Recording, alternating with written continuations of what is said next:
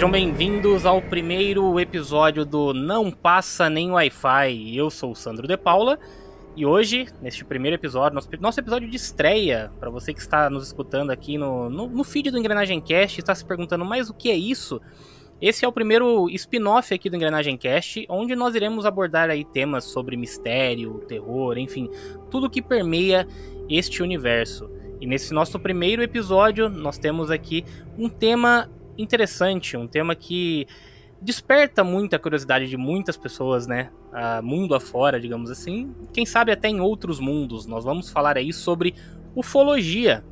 E para bater esse papo comigo, eu tenho ele aqui, Claro que não poderia deixar ele de fora, né, senhor Márcio Santos? Boa noite, pessoal. Bom dia, boa tarde, o que seja aí. E eu digo uma coisa: ET bom, ET raiz, usa Windows 95. Nossa. Ai, é por causa do Independence Day? É, olha aí, trazendo referências aí. Tá certo. E como vocês puderam escutar, está aqui também comigo, o senhor Roberto Faria, o nosso cético hoje do grupo aqui, hein, Robertão? É, pessoal, como eu digo, me convença. Temos também a presença do nosso mineirim, senhor PH. Boa noite a todos. E eu não quero acreditar, eu quero provar. E PH, eu vou te dar as honras aí, então, de apresentar os nossos convidados ilustres aí para esse nosso primeiro episódio do Não Passa Nem Wi-Fi. Apresente eles, por favor. Claro, com enorme prazer, eu trago aqui os paladinos da verdade. Aqueles que procuram as verdadeiras provas, diretamente do Hangar 18, meu grande amigo Cristiano Zoucas. Opa, prazer, valeu aí por ter nos convidado, galera. E lá na casa dele, Fernando Ribas. É isso aí, eu não pensei numa frase de efeito, né, cara? Eu tava até pensando numa aqui enquanto vocês estavam se apresentando, mas não veio nada de bom, não. Pô, tem uma semana pra, pra pensar aí. Não, mas tá valendo, tá valendo. Mesmo assim, muito obrigado então, pessoal, por aceitarem o, o nosso convite. Então hoje vamos bater o nosso papo aí, como vocês escutaram aí, com dois especialistas, né, na área de ufologia, né? Então, para quem não conhece, por favor, corram lá no Spotify ou em qualquer outro agregador aí de podcast e conheçam o Hangar 18, beleza? Que lá vocês vão encontrar muitas e muitas informações aí, além das que a gente vai passar hoje durante o nosso bate-papo. Digo mais, Sandro. O Hangar 18 é o melhor, não tô falando isso só pra, pra elogiar não, né, da boca para fora não, mas o melhor podcast de ufologia do mundo. Ah, cai uma moedinha ouvidos. agora. Cai uma moedinha, Sandro, na edição. depois eu te pago aquela grana. Eu passo o Pix depois. Né? Faz o Pix agora. Mas verdade seja dita, é, não tem nenhum outro podcast nessa linha. São mais de 120 episódios, cada episódio abordando um caso diferente e sempre trazendo relatos de ouvintes. Então é uma, um programa muito gostoso de escutar, muito bacana, trata o assunto com a seriedade que ele tem que ser tratado e com aquela dose de humor também que é característica do Lugar 18. Então, quem não conhece, procura lá que vocês vão ficar surpresos. O PH é suspeito para falar que ele é um ufofofo, né, PH? Como tá dentro do nosso grupo. Ufofofo. Agora eu também sou, viu? É que eu fico quietinho lá, mas eu sou é. um ufofofo também. Mas é isso então, pessoal. Bora pro nosso bate-papo de hoje, aqui no primeiro episódio então do Não Passa Nem Wi-Fi.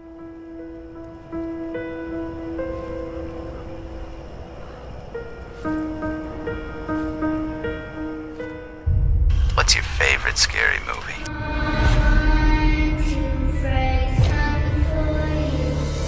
Autoridades militares do Brasil admitiram publicamente pela primeira vez ter visto objetos voadores não identificados, os OVNIs.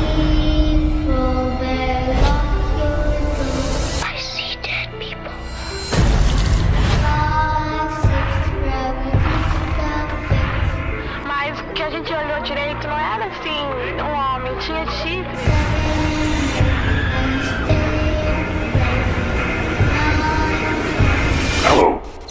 Do you want to play a game? Engrenagem Cast apresenta. Não passa nem Wi-Fi.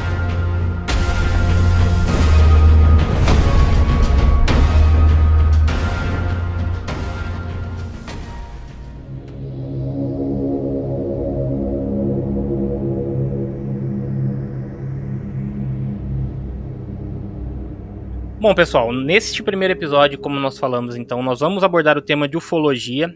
E uh, a ideia aqui é a gente, né, dar uma, uma pincelada geral sobre o tema, falar sobre casos e para isso que a gente foi atrás então de especialistas aí. Mas eu vou, eu vou passar aqui a palavra então pro nosso querido mineirinho aí, PH, porque ele, ele que ajudou muito aí nessa, nessa pauta de hoje. Então, PH, eu queria que você falasse um pouco sobre esse primeiro tópico aí, então, dos primeiros registros ufológicos que a gente tem, né?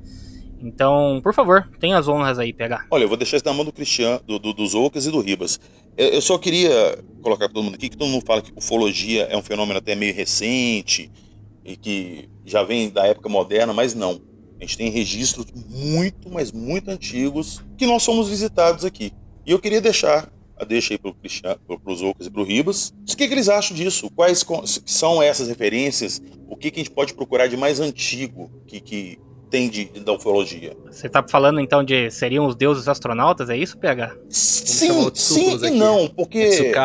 Eu, eu até preferia que eles falassem, mas tem muita pintura rupestre antiga que sim, relata através de, de, pinturas ali, coisas meio fantásticas, né? E naquela época. Tem, tem várias. Mas vamos lá, vamos deixar para os especialistas. Tem, cara, existem sim várias pinturas rupestres.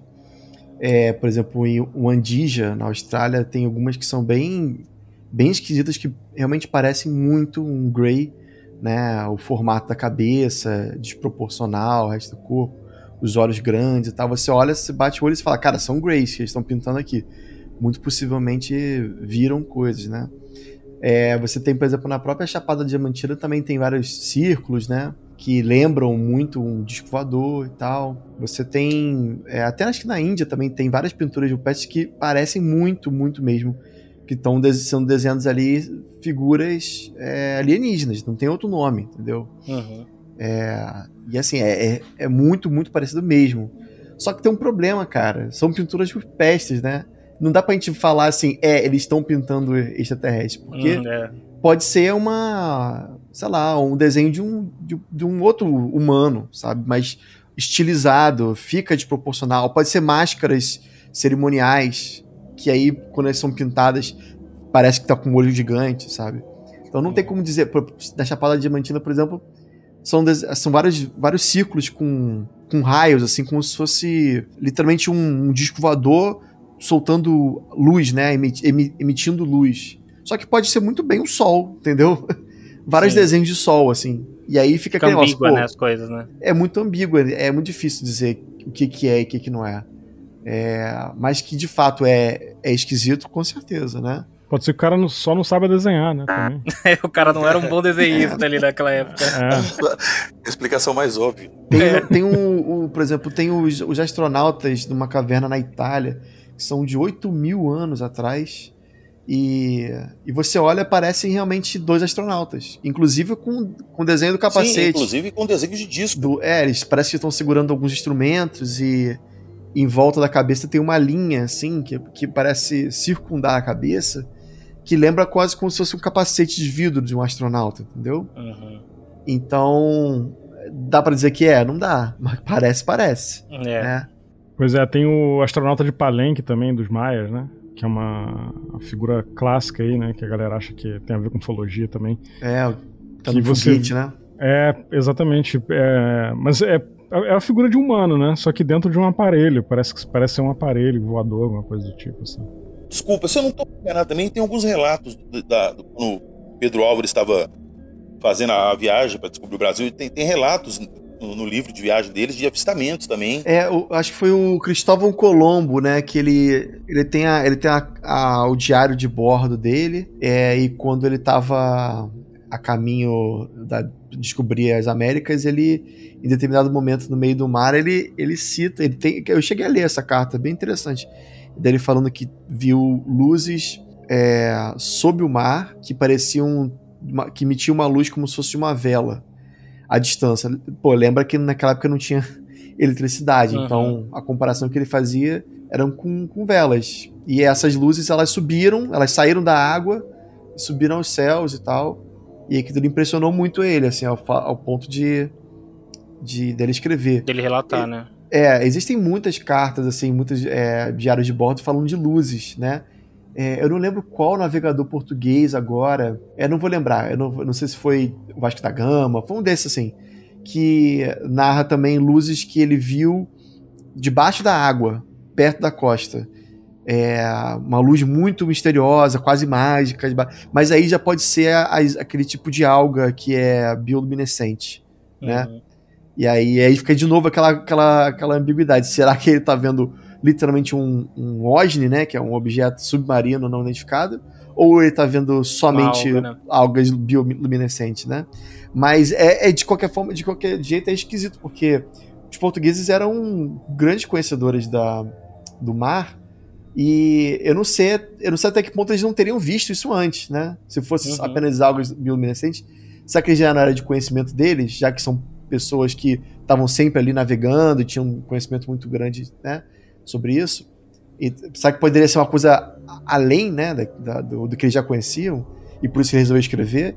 Mas não dá É. pra saber. curioso isso, assim, eu nunca tinha, tinha parado pra pra pesquisar e pra ver nada sobre esses relatos antigos, inclusive da- na, na parte do- dos navegadores aí, né, então pra mim é uma, é é uma novidade, porque assim, eu, o que é, quando a gente fala sobre relatos antigos, a primeira coisa que vem na cabeça foi o que eu falei aí no começo, né, tipo, principalmente, né, History Channel e tal, aquilo ali, que os caras trazem muitas coisas ali, que é aquela parada do sensacionalismo, muitas coisas ali, você fala, pô, os caras estão procurando pelo em ovo ali, umas coisas que não existem. Sim, mas muitas vezes eles pegam alguma coisa que realmente existe e fantasiam demais em cima. Uhum. Mas é inegável que tem muitas pinturas antigas, inclusive, que relatam, que mostram ali nitidamente alguma coisa voando, bem diferente. É. Os outros devem falar quais são. É, tem pinturas aí que falam de guerra nos céus, de carruagens, de fogo. É, tem muita coisa. Tem E é legal porque acaba meio que mesclando também com a, com a própria mitologia, assim, né? Tipo, na Uhum. China é, antiga, assim, você tem relatos de, de um dragão que sobrevoou o céu. Aí tu fala, pô, será que é um dragão ou será que é outra coisa, né? Né? Então você fica tipo, pensando assim, talvez o que a galera considerava como criaturas mitológicas pode muito bem ser OVNIs, né? Você Sim. tem, por exemplo, em, em 1500 e... Quando é que agora eu vou lembrar? Peraí. É, 1561, né, em Nuremberg, na Alemanha, é, literalmente rolou uma guerra no céu. Tipo assim, Isso. eles, eles viram É vários objetos que eram esferas e setas e alguns tubos, né? E aí é, é, tipo parece muito os formatos que a gente conhece hoje em dia, né, dos discos. Geralmente tem esse formato, ou é disco, ou é o formato charuto que a gente chama, Uhum. ou são esferas luminosas, são as sondas, e algumas vezes são triângulos. Então, olha, eles falam de seta, ponta de seta de, de flecha, né? Falam de pergaminhos, né? Tubos de pergaminhos, é o formato do charuto. Sim. né? Você tem é, as bolas de luz, é, literalmente as sondas, né? Então você tem toda uma gama de, de, obje de for- formas de objetos que a gente vê até hoje. E como eles não conheciam, não, não existia nem a palavra extraterrestre, eu acho, Hum. eles citam dessa maneira, eles viam dessa maneira, viram várias, uma luta que rolou aqui entre pergaminhos e, e ponto de flecha, né? que aí se você tentar, é, se, se você tentar trazer para a visão de hoje, você pode ten- tentar pensar que poderia ser sim é, vários objetos não identificados no céu, entendeu? É que tudo também é referência, né? Você Sim. imagina um avião comercial voando agora, nesse momento, abre um portal no tempo e eles são transportados para alguns algumas centenas de anos atrás e sobrevoam em cima da aldeia Maia. Eles vão dizer que era um pássaro de metal, né? É. Exato. Pássaro É, é, prateado, é, o- algo o do ponto de tipo. vista que eles têm, a referência que eles têm às coisas do dia a dia. É, exato. Inclusive, quando a gente faz essas conjecturas aí, até o, o Ribas tava, o- tava falando assim, né, que lá desde o início, lá nas pinturas rupestres, talvez os caras não saibam desenhar, né? O que realmente é um, é um ponto que, na minha opinião, até ajuda a, a ser evidência de que existia algo diferente ali. Porque para você fazer uma pintura rupestre, né, algo que você tá no início ali da, da arte, talvez é, humana, não era algo tão fácil de ser feito. E o cara iria complicar, né, ainda mais, né, fazer algo a mais, né, tipo, ao invés de desenhar só a cabeça ali, né, quando uma criança começa a aprender a desenhar o ser humano, ele desenha ali aquele formato de palitinho, né, e a- ao invés de fazer isso, o cara desenha uma auréola ali em cima ali, não sei, desenha um tubo na mão ali, que é o que a gente ainda vê hoje ali como os tubos paralisadores, alguma coisa assim do tipo. É, para mim, cara, isso só evidencia que algo estranho talvez foi presenciado por eles. E você para pra ver também que o mesmo desenho estão em, em várias partes do mundo. É praticamente o mesmo desenho, mas tem na Austrália, tem no Brasil, tem no Peru, tem pelo mundo inteiro. E alguma referência em comum eles tiveram. É, mas, mas é, é, de novo aqui, né, o lance que é complicado é porque como é que você desenha o sol, né? O sol se desenha igual em todas essas culturas. Sim, sim. E aí fica é muito complicado a gente bater que é, né? Principalmente nas pinturas rupestres. Mais para frente, não, aí realmente não tem dúvida, né? Tem uma história do padre Anchieta, né? O José de Anchieta, que ele conta que ele conheceu uma família de indígenas, né? E eles falavam que o filho dele mais novo, certo dia, desceu uma luz lá no meio da aldeia deles e o filho dele desapareceu e voltou uma semana depois.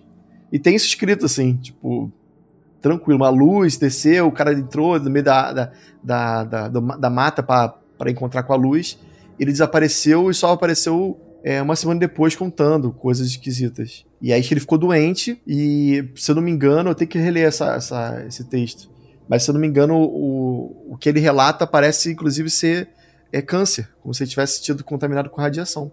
Caraca. Muito, é, muito esquisito. Isso já foi em quem? Você falou 1500? Ah, não, aí já foi um pouco depois, né? Ah, Padre Anchieta, Padre ah, tá, é. foi de quando? Acho que 1600? Não, mil, é 1597 foi a morte dele, né? Então é. foi ah.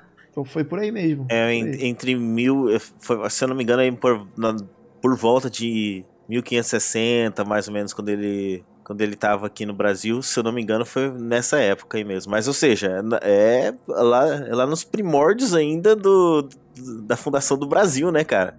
É, São Paulo. São Paulo já era, já, já era polo de, de exportação de ufologia nessa época. Cara, pra, pra você ver, né? Tipo, a ufologia ela tem relatos aí antigos e mesmo assim, hoje em dia, a gente tem pessoas céticas que nem o Robertão aqui no nosso bate-papo. Tá quietinho aí só escutando, né, Robertão? Até o final do, do, episódio a gente convence ele. Sim, a gente pode inclusive puxar um pouco pra frente e falar dos Full Fighters também, né? Da banda? Eu gosto, isso que eu ia falar. Eu gosto, a banda também a gente pode falar depois. Dave Grohl. Não, mas então, esses, esses relatos a gente vem é, ao longo da história né, da, da, humanidade, a gente vai, vai vendo que vai percebendo né, que tem um padrão ali dos caras sempre relatarem essas coisas, que nem vocês falaram, né? As próprias uh, artes ali, né, rupestres e tudo mais, elas seguem meio que um padrão que alguma coisa existe ali que não, assim, que, não, que não é explicada totalmente pelo, pelo do, do, modo que a gente entende como algo, sei lá, tipo, científico, vai, digamos assim. É, e mesmo assim a gente ainda tem, né, tipo, todo um, tipo, todo uma, um grupo que é, é, é, totalmente cético, que desacredita e que tenta sempre explicar isso de uma forma mais lógica ali. Mas tem coisas que eu acho sacane. que. Aí eu pega. Mas então, mas tem umas coisas que, cara, que é, eu, particularmente, eu, eu começo a me perguntar assim, cara, será que tantas pessoas, assim, porque hoje em dia a gente tem acesso, né, principalmente por conta da internet, a gente consegue buscar quantidades ali grandes, né, de relatos, né, por exemplo, o próprio Hangar 18 mesmo aí, que nem o PH falou, são mais de 120 episódios aí que os caras já tem, né, os 120 agora, me corrija se eu estiver errado aí, uhum. viu, os Ocas e e Ribas. E então assim, pô, são, cara, são 120 relatos ali de casos que aconteceram, tipo, não, não é pouca coisa, sabe? E será que 120 pessoas ou 120 pessoas entre aspas, né, porque tem muito mais pessoas envolvidas nisso, mas será que todas essas pessoas que estavam envolvidas nesses casos são loucas, estão mentindo, estão querendo tirar proveito? Assim, existem casos que a gente sabe que as pessoas querem se aproveitar de alguma forma ali, né, pra, pra ter fama, para ter alguma coisa. Mas aí eu começo a me perguntar, não é possível, cara, que todas essas pessoas têm esse mesmo objetivo em comum de passar a perna, sabe? Tipo, uhum, não, não, faz é. sentido, cara. Não faz sentido para mim. Então, Sandro, o que acontece é que assim, que a gente percebe é que no meio do, do, dos casos ufológicos, né, tem, se cria muito ruído em volta, né? Então tem muito caso que tem muita evidência, evidência científica de que não tem explicação o que foi visto ali. E um bom exemplo disso é o, é o caso do chupacabras, por exemplo, né? Virou piada no Brasil, e não só no Brasil, mas no mundo todo virou piada. É, no Brasil, especificamente por causa do nome, né? Virou conotação sexual. Quinta série, e tal. É. forte. Exato. É. Então, só que no meio disso aí, desse ruído todo das piadas e da chacota, né? E, da, e aí foi é, amplamente divulgado em programas duvidosos no Brasil, né? Ratinho, Sim. enfim. Então, assim, o que realmente acontece ali, que não tem explicação, se perde no meio disso tudo. Então, e aí, no, e aí o público geral, tem gente que simplesmente não tem interesse nesse assunto, o cara não vai nem procurar saber. O cara já acha que aquilo ali é uma piada, é uma chacota. E aí, ao mesmo tempo, enquanto isso, tem uma pessoa lá investigando, tem uma, um dono de fazenda que teve um prejuízo enorme, um monte de animal morrendo, né? E esse tipo de coisa é abafado no meio desse mar de, de, de ruído, né, cara? E obviamente tem muito sensacionalismo, né, em cima. Sim, sim, e vocês lançaram dois episódios lá sobre o Chupacabras com o Carlos Alberto Machado. E para quem acha que é piada, pega aquilo e escuta, são coisas assim impressionantes. Que vai me falar que não aconteceu nada. Não, é. não, não, tem como. Não, e, e o Carlos diz, é, que investigou falou: ah, é, eu recebi resposta de, de pessoas lá, de, de é, autoridades, ah, porque isso aí foi predador natural. Tá, mas predador natural não, não, não, não se comporta dessa forma. Né? Uhum. E o caso do chupacabras hoje em dia até acontece, mas é bem raro. Né? Naquela, naquela época ali estava muito constante. Né? Então o Carlos esteve lá na, na, na época que o bicho estava pegando. Ele encontrou um cara que era. O cara era veterinário e ele meio que pegou esse cara para ajudar ele. Pagou o cara para o cara ajudar ele a fazer autópsia nos animais e tal. Pra você ter noção, o cara ficou. O cara pirou da cabeça, cara. Virou o cara ficou. É, o cara. O, o cara ele sumiu, ele não quis mais saber do Carlos. O Carlos voltou lá na cidade, encontrou o cara lá alcoolizado. Então, assim, é coisa séria que aconteceu, né? Que acaba se perdendo. E tem muitos outros casos ufológicos que têm evidências, inclusive de gente que morre, né? Mas acaba se perdendo no meio, no meio do ruído, né? No meio da piada e tal. Uhum. É, até aproveitando aí a deixa aí de vocês terem citado o Carlos Alberto Machado, né? O, e, e, sobre o caso também do, do Chupacabras, fica uma dica aí para quem quiser conhecer mais, né? O, o, livro do Carlos Alberto, que é o Olhos de Dragão, Reflexões para uma Nova Realidade, é, onde ele fala né, de todos esses casos do insólito, né? Que é, aconteceu inclusive aí o fenômeno do chupa-cabras, né, que aconteceu aqui no mais ou menos na década de 90, né, que a, a, gente cresceu aí nessa década de 90 e viu isso em, como vocês mesmos disseram, em programas de qualidade duvidosa, né? Na verdade, não de qualidade, mas eu digo de informação duvidosa, né? Na, na, na nossa TV, mesmo uhum. assim, cara, se algo estava acontecendo, se existia toda essa comoção, tinha alguma coisa ali por trás. Eu até Sim. queria fazer uma pergunta aqui para todos, assim. É... Beleza, né, cara? É, Arthur C. Clarke, né, que tem aquela frase famosa dele que é: existem duas possibilidades. Ou estamos sozinhos no universo, ou não estamos. E ambas são igualmente aterrorizantes. É, por que, que vocês, não só o Ribas, não só os Ocas aqui, mas nós todos aqui, o que, que faz vocês pensarem e perseguirem talvez é, essas ideias de ufologia, tentar entender se existe algo novo e não. Por quê? O que, que existe, cara? Qual é a, a perguntinha que tá na cabeça de vocês? O que, que faz vocês irem atrás disso? A pergunta é o que eles querem aqui. Para mim é isso. É, mas é uma, é, uma, é uma das perguntas fundamentais, né? Aquele negócio, aquela questão da gente querer saber quem somos, de onde viemos, para onde nós vamos.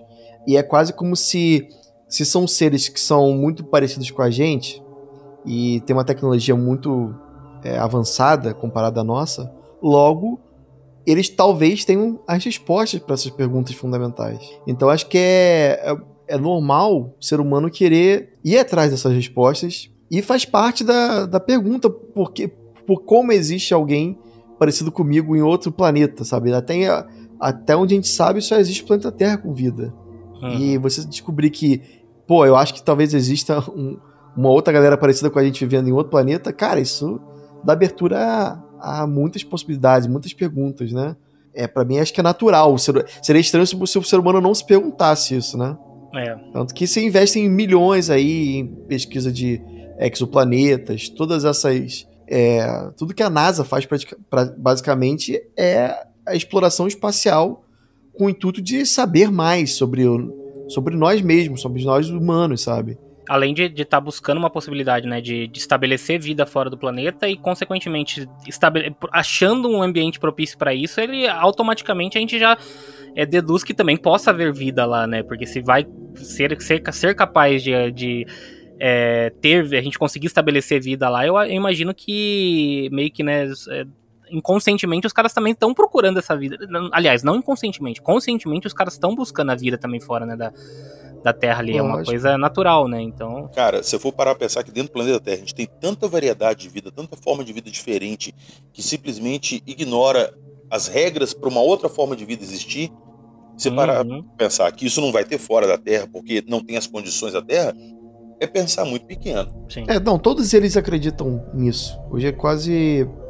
Todos os cientistas pensam que. Não, é, é um fato. Que existe vida em outro lugar é um fato.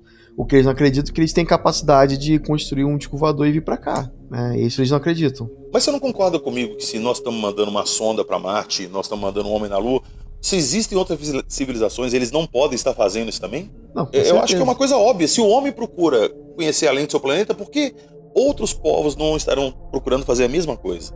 Sim. Eu não, Sim. acredito tanto nisso que eu fiz um podcast só sobre isso aí. não, e tem o seguinte, né? Tipo, a, a galera mais cética fala, tá, mas tem um alienígena, ele tem uma navezinha, ele tá vindo aqui, pra que que ele tá vindo aqui? A minha resposta é simples, porque ele pode. É, Só porque isso. ele não viria, né? Você tem essa é, capacidade. Se a gente tivesse uma nave que pudesse chegar no, sei lá, no, no, coloca aí um planeta muito distante daqui e que o ser humano conseguisse não morrer na viagem uhum. pela distância, a gente iria, cara. A gente iria. Até é, porque, por né? exemplo, do, do, nosso sistema aqui, do nosso sistema solar, a única, o único planeta que é habitável, que tem vida, é aqui. Não tem por que eles ficarem. Aliás, até tem se a gente pensar, né? Que eles podem, podem ter ido ali, mas aqui faz sentido dos caras estarem vindo aqui, né? O, eles estarem visitando o planeta Terra, porque aqui tem algo que chama atenção, né? Que é a vida humana, né? Então. É. Faz a, sentido, a né? hipótese né? extraterrestre, ela é uma hipótese, mas tem várias centenas de milhares de, de, de possibilidades. Uhum. Né? Aí você não tá falando mais de, de extraterrestre, você tá falando de alienígena, porque pode ser alheio a não necessariamente a, a vida em outro planeta, mas podem ser seres de uma dimensão paralela à nossa, podem ser seres que estão dentro, debaixo da, dos oceanos, em bases submersas, pode ser seres que, que não têm mais um planeta, mas que vivem no espaço. Eles literalmente vivem nas naves, não sei. É. Pode ser, tem, tem, tanta possibilidade, né, que a gente não sabe nenhuma qual é a resposta, não, não dá para saber. Mas é, é realmente assim, é, as possibilidades são gigantes, entendeu?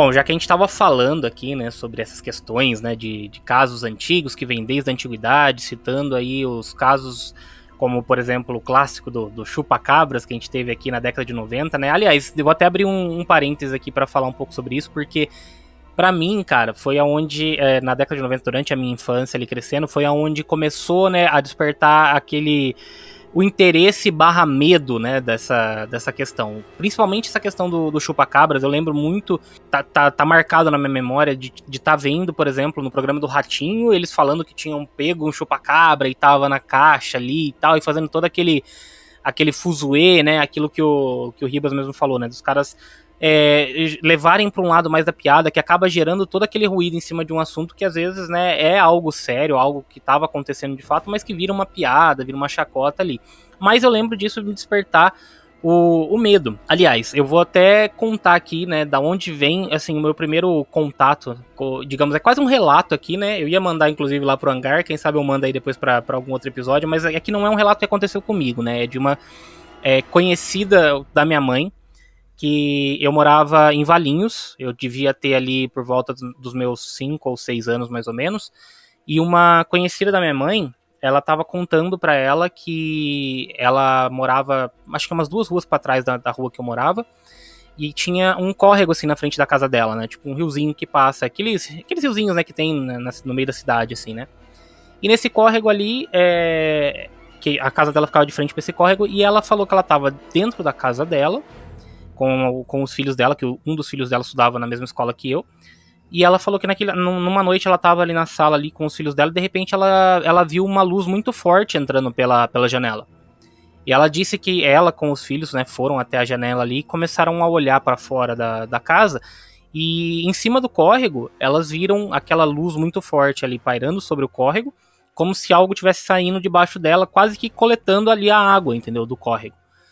E, e assim, na, é, isso foi ela contando para minha mãe. Eu, eu não lembro mais quem é a, a, mulher nem nada. E eu não sei se minha mãe ainda tem, se ela lembra também né, dessa amiga dela lá ou não. Mas o fato é que eu lembro da minha mãe é, escutando isso, eu, eu do lado da minha mãe escutando isso, e, e isso marcou muito para mim, sabe? Essa uhum. história do, do disco voador ali tá pairando sobre esse córrego. E aí, a partir disso, que eu meio que criei um certo medo com aquela coisa, né, e tal. E depois, durante a minha infância, né, teve todos esses casos ali. E aí ficou marcado, obviamente, também o, o, o caso Varginha, né? Mas eu sei que o caso Varginha é um caso que é talvez o mais difundido aqui no país, é o mais famoso, digamos assim, mas eu queria passar agora, depois desse relato e, de, e de, dessa introdução desse bloco aqui, passar aí pro, pro Ribas e pros Lucas, então, falarem um pouco sobre esses casos e uma breve análise. O que vocês acham aí desse, desse caso também que eu, que eu contei aí para vocês? Então vai lá, a palavra é com vocês. Ribas, o que você achou do, do relato aí do nosso amigo Sandro? Eu achei impressionante. Cara, esse tipo de relato de luz, de luzes fortes e a pessoa vê a luz entrando dentro de casa é muito comum, cara. É, é. muito comum. Eu acho até que acontece mais do que a gente acha, né? É, eu e o Zouco a gente recebe muito relato bem parecido com esse, inclusive. É, e o lance do, do córrego, né? Da água. Sim, de tá por cima é. de um córrego ali pegando água, algum tipo de coisa assim? Não, não, dá, não dá, a gente não sabe exatamente o que, que qual é a ligação deles com a água, mas muitos, muitos relatos, muitos casos é, se fala dessa ligação dos seres é, das luzes com, as, com, a, com, qualquer tipo de água, oceano, rio, tal, lagoa. É, inclusive se fala muito dos OSNIs, né? Que são os objetos é, aquáticos é, universo, é, que para mim são a mesma coisa. Pois é, eu acredito que não existe uma diferenciação. Os, os OVNIs são OSNIs. Exato. Eles, eu acho que eles, eles entram na água. Tem até um, um, um caso recente aí da Marinha Americana, né? Falando desse objeto que entrou dentro do, do mar sem causar tibum, sem causar aquele splash, né? Se levantar água. Tem e vídeo uma coisa isso que, aí, inclusive. É, e uma Opa, coisa que vamos, é... Vamos, vamos dar uma palhinha nesse caso aí. É o Tic Tac? É, é, é junto da galera lá do Tic Tac. Não é, não é o Tic Tac, mas é... Veio da mesma origem. Falar, né? Da mesma galera lá. Ah, sim. Mas o lance todo é que é, não dá para saber exatamente o que, o que eles querem com a água.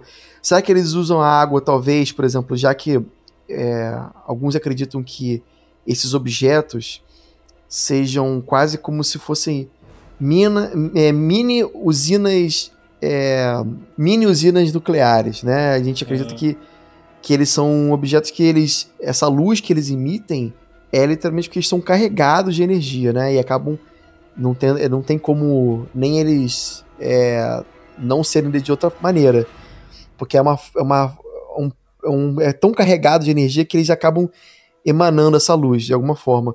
E sendo uma usina nuclear, a gente sabe que a água é o que resfria, né?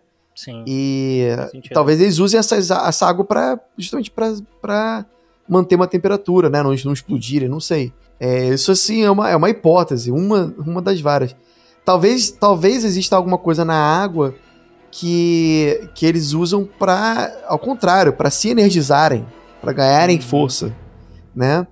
É, ou talvez a água seja onde, justamente onde eles usam para se esconder, né? Eles, eles andam por debaixo da água e quando eles precisam sair, eles saem. Mas é, é muito comum a, a, questão da água. Não, e levando em consideração que 70% do planeta é água, né, cara? Sim. Então, assim, um objeto desse viajar, fazer uma viagem intercontinental aqui no, na Terra, é muito mais fácil de não ser notado pela água, né? Uhum. Porque tem pontos no oceano aí que a gente nem chegou ainda.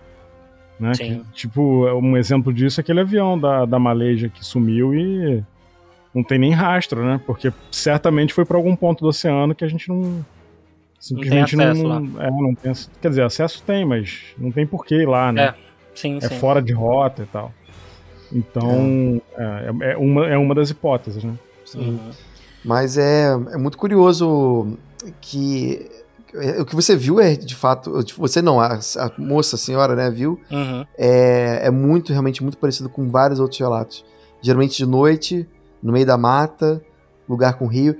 O, o caso do chupacabras que a gente estava falando agora há pouco, é, parece que todos os, os casos que aconteceram nas fazendas tinham algum riacho próximo. E alguns acreditam que. Alguns chegaram a ver, inclusive, a, alguns animais, né, os carneiros, cabras, arrastados para dentro da água, né? É, Ah, é? Não sabia é, como não. se, como se o, o, o chupacabra puxasse eles para dentro da- do rio. E eu perguntei pro, pro Carlos Alberto Machado sobre essa ligação desses seres com a água. Será que é proposital? Por, na água, não sei o que, que tem. Eles são criaturas da água e por isso eles se sentem melhor nesse habitat, né? E aí ele falou que ele, não dá para dizer porque o Brasil é todo coberto por pequenos riachos, córregos, tem muito rio. Então não dá para saber se é uma coincidência ou não, entendeu? Uhum. Mas é de fato muito interessante. O- algumas pessoas que relataram é, terem se aproximado dos discos e dessas criaturas, elas falam de alguns cheiros. E um dos cheiros que são citados é um cheiro de água suja, de aquário mal lavado, né? Uhum. E será que esses, essas criaturas. E também de. E também de é, enxofre e, de, né? e amoníaco. É.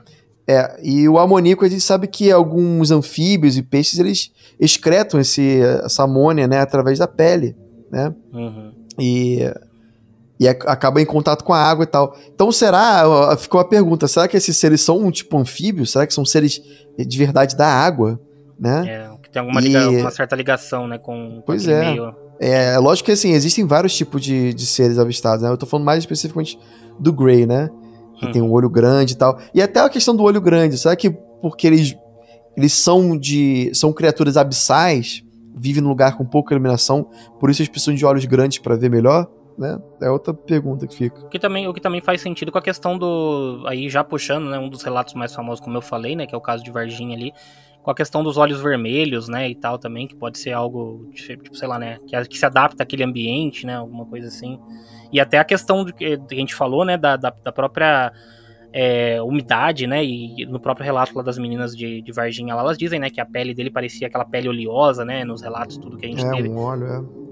E aí, falando, falando sobre esse caso, esse caso específico aí, eu não sei se o, o PH até tinha falado, cara, bater, bater nessa tecla de Varginha é uma coisa que, assim, como eu disse, né, é o caso mais famoso que a gente tem no Brasil e talvez o que tenha mais relatos e é o caso onde mais se investiga, talvez porque tem muita coisa ali que você percebe que alguma coisa estranha tem em toda essa história, né? Mas Varginha tem muita ponta solta. É, é Sim, muita historinha exatamente. daqui, historinha dali, fulano viu, ciclano achou, mas juntar essas peças mesmo ninguém até hoje conseguiu. É, foi aquilo que o foi aquilo que o Ribas falou, né? Tem muito ruído nessa história aí também que acaba às vezes Varginha desviando, né? E, e o, que é, o que é interessante é que de Varginha você vê indícios de ruído criado de propósito, né? Ali, ali para ser feito. O mais recente foi o caso aí, né? Que a gente teve do, do relato lá do daquele cabo, né? Que era cabo o cara que deu o relato pro Edson, não foi? Recruta. Recruta, Hum, é. recruta. Ih, Recruta. rapaz, isso aí deu uma treta.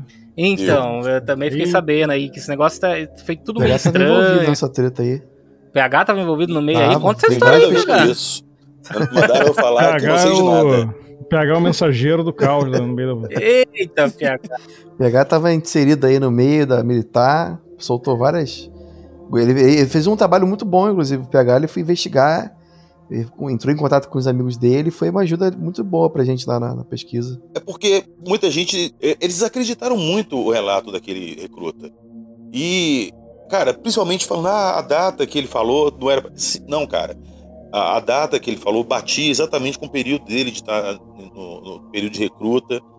Bateu com a data do caso ali, que foi por volta de janeiro de 96, mais ou menos. E, igual eu falo pro pessoal, de repente ele tá contando uma captura que a gente não tinha conhecimento ainda. A gente está se baseando pela captura clássica, que já foi relatado por aqueles militares que estavam no vídeo. Eu, pô, eu vou deixar o, podcast.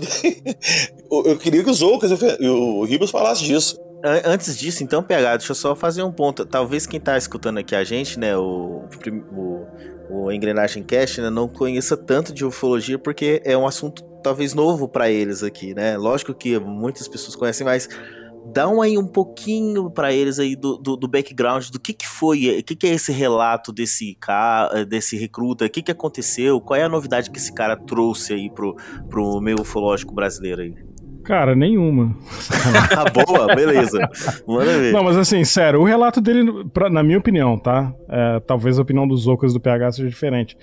Na minha opinião, o relato dele não trouxe nada de novo pro caso Varginha. Nada.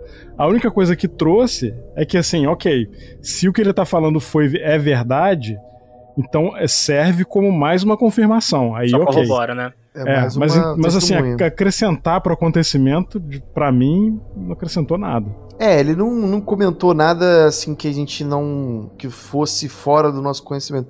Ele estava num, numa missão que a gente já conhecia, que já sabia que, que teve mesmo, que foi essa busca ali na, no meio da mata, que teve os curiosos e tal, e aí parece que os bombeiros até fizeram um, um tipo de cordão de isolamento. E esses militares ficaram debaixo dessa desse, desse mato aí, né? não é bem um mato, é tipo um descampado, né, um lugar com a grama alta assim, e do lado direito tem uma, uma mata fechada. E aí o, o que dizem é que os militares foram lá dentro da mata para capturar essa, essa criatura, que, que foi avisada pelos, pelos próprios bombeiros, né, como se, a impressão que passava para quem estava ali é quase como se tivesse algum algum bicho, algum cachorro com raiva, alguma jaguatirica, onça, não sei, uhum. algum tipo de bicho ali que poderia ser um problema, então eles foram lá capturar.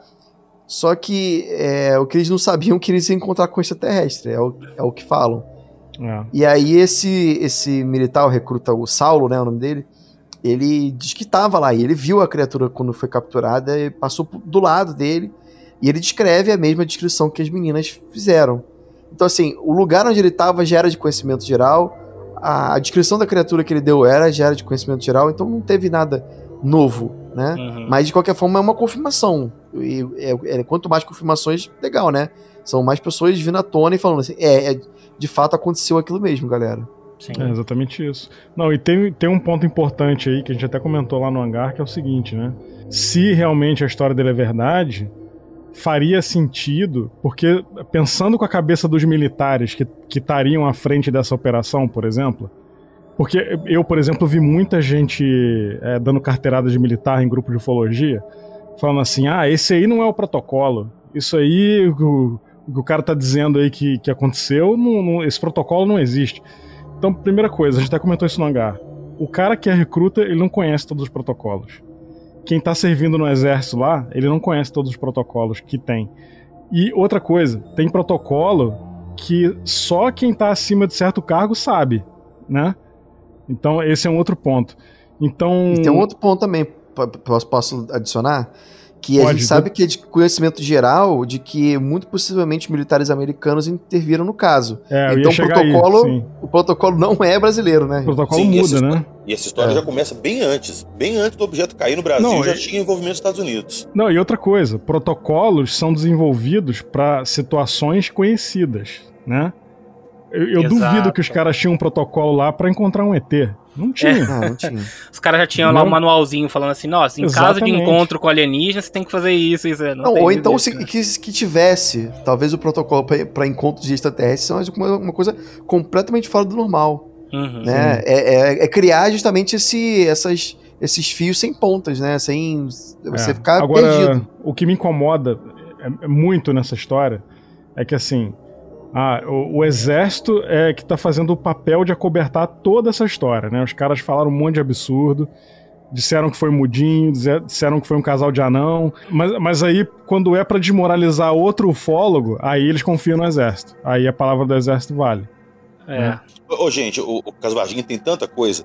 Eu vou dar só um resuminho assim do que chegou até mim que eu fiquei sabendo que o caso Varginha começou antes, os Estados Unidos detectaram um objeto voando no espaço aéreo deles, fizeram uma interceptação, tentaram abater o objeto, o objeto foi variado, não caiu lá. Eles ficaram monitorando o objeto e viram que ia cair no Brasil. Já avisaram as autoridades do Brasil que tinha um objeto caindo aqui. Então todo esse protocolo que a gente viu e tal não veio do Brasil, veio dos Estados Unidos que já estavam preparados para fazer esse tipo de contenção, tá? E o que reforça muito esse pensamento todo foi o depoimento de um controlador de voo, há cerca de três meses atrás, ele aposentou, e ele afirmou que na época do, do caso Varginha, um avião da USAF entrou no Brasil sem o oboé de voo. O oboé é uma autorização de um avião internacional entrar no outro Isso. país.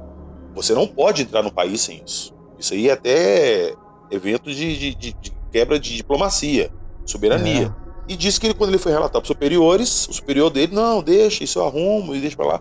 Ou seja, uhum. alguma coisa estava acontecendo. Então eu acredito muito que toda essa, essa agilidade que o exército teve no dia não foi porque o Brasil estava preparado, não, porque veio de fora. É, é minha opinião uhum. pelo que eu ouvi. Não, e o Saulo falou uma coisa interessante que ele citou é, que ouviu uma conversa do cara, de um cara lá do exército, alguma um cara com a, um cargo alto falando assim, pô, o cara nem fala português e quer mandar aqui. Ah, é verdade. Foi. Entendeu? Então, assim, e outra coisa, é, aí eu vi gente falando também, pô, mas o cara era de BH. Por que, que iam deslocar um, um pelotão de BH para ir pra Varginha? Simples, para despistar. Porque não é óbvio. Pois é, né? eu até comentei lá no, no grupo do H18 que o fato desse cara ter falado que saiu um batalhão de Belo Horizonte para lá implica que outros batalhões podem ter enviado tropas para lá também para fazer pegar um pouco de cada lado e não ficar centralizado num lugar só. Claro. Todo mundo trocando ideias. Não, despista também. E Exato. Despista. Eu, eu contei isso lá, uns cinco meses atrás, uma pessoa entrou em contato comigo e falou que na época estava estudando no. Acho que é a Escola Militar das Agulhas Negras. E nessa mesma época, um comboio saiu de lá de madrugada também, em caráter de emergência. E deixou uhum. um outro de sobreaviso. Na época eu não levei muita fé porque Agulhas Negras não tinha nada a ver com a história, mas depois que esse cara contou, pode sim outros batalhões terem enviado tropas para lá uhum. para fazer o contingente e disseminar informação para não ficar centralizado num lugar só. Mas é gente pra caramba, né? Nossa, é, é muita gente, cara. Porque tem, tem a de São João del Rei, tem de BH, tem de tem de Agulhas Negras, tem esse da, de, de três, três Corações, né? Mas sabe que você parar pra pensar que a cidade estava fechada, fecharam o hospital, fecharam a estrada, fizeram busca, cerco, a criatura, precisava de realmente muita gente. Pois é, mas é, é o, que, o que eu acho que não tava toda essa gente lá no lugar onde estava o extraterrestre.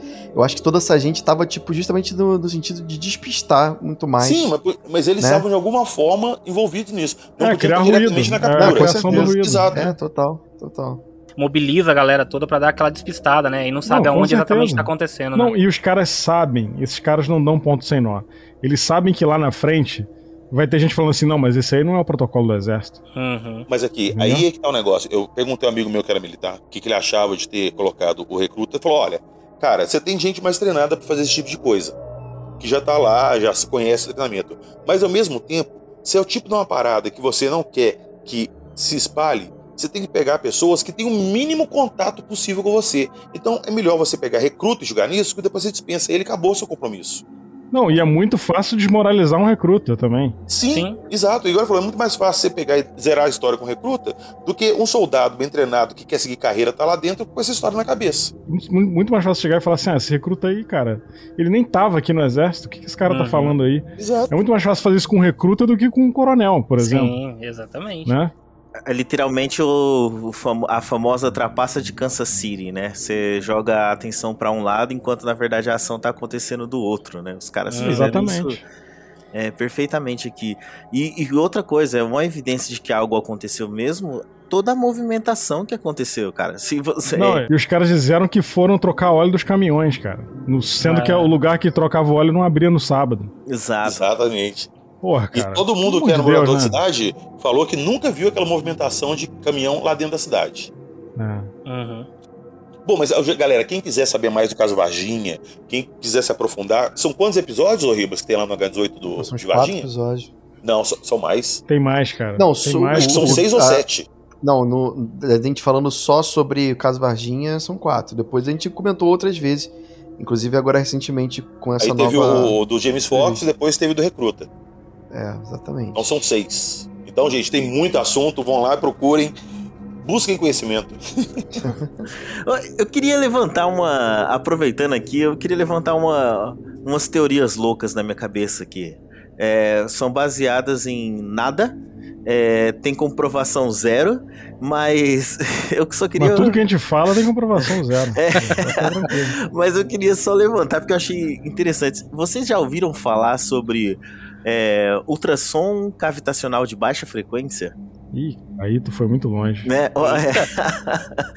Cara, é, eu tenho uma, uma na verdade, um, um, mote de vida minha que se chama serendipidade, né? O lance de que as coisas acontecem, às vezes, porque você se coloca uhum. Né, para fazer aquilo e acontece sem querer e você acaba levando alguma coisa a mais. Eu fui fazer um procedimento estético, né? De e aí. Boob Jobs. Boob, boob Jobs, Boob Jobs. Fui fazer botar um boob... Botox, né? É, fui colocar um Botox, Boob Jobs e tal. E. Ah, tá zoando. Harmonização facial. Harmonização. não, ah, ah, Roberta, você fica quieto o tempo todo, você só, só vem pra se pronunciar e falar, ah, você tá zoando? É isso? Ah, fico quieto então. É, então, é isso aí. Não, agora falando a verdade, é, é, isso mesmo. Não, não vou negar, né? Tem que saber falar de onde veio aí a, a, a prova. Eu fui fazer, cara, sabe o que? Aquele negócio de tentar é, diminuir é, a gordura localizada na, na, barriga, tudo tal. E aí. Famosa lipo. Quem dera, quem dera, Ribas, quem dera. Eu tô, tô precisando de uma graninha essa para fazer uma, uma lipo, mas não foi isso. Foi só de ultrassom mesmo. Uhum. E, cara, isso me deu abriu a minha mente para um negócio, cara, que é o seguinte: quando a, a, a esteticista ela usa esse ultrassom de baixa frequência, vai na sua cabeça o zunido exatamente igual o que é falado na, nas abduções. Sim, o que, o que se fala muito é que essas máquinas elas emitem é, microondas.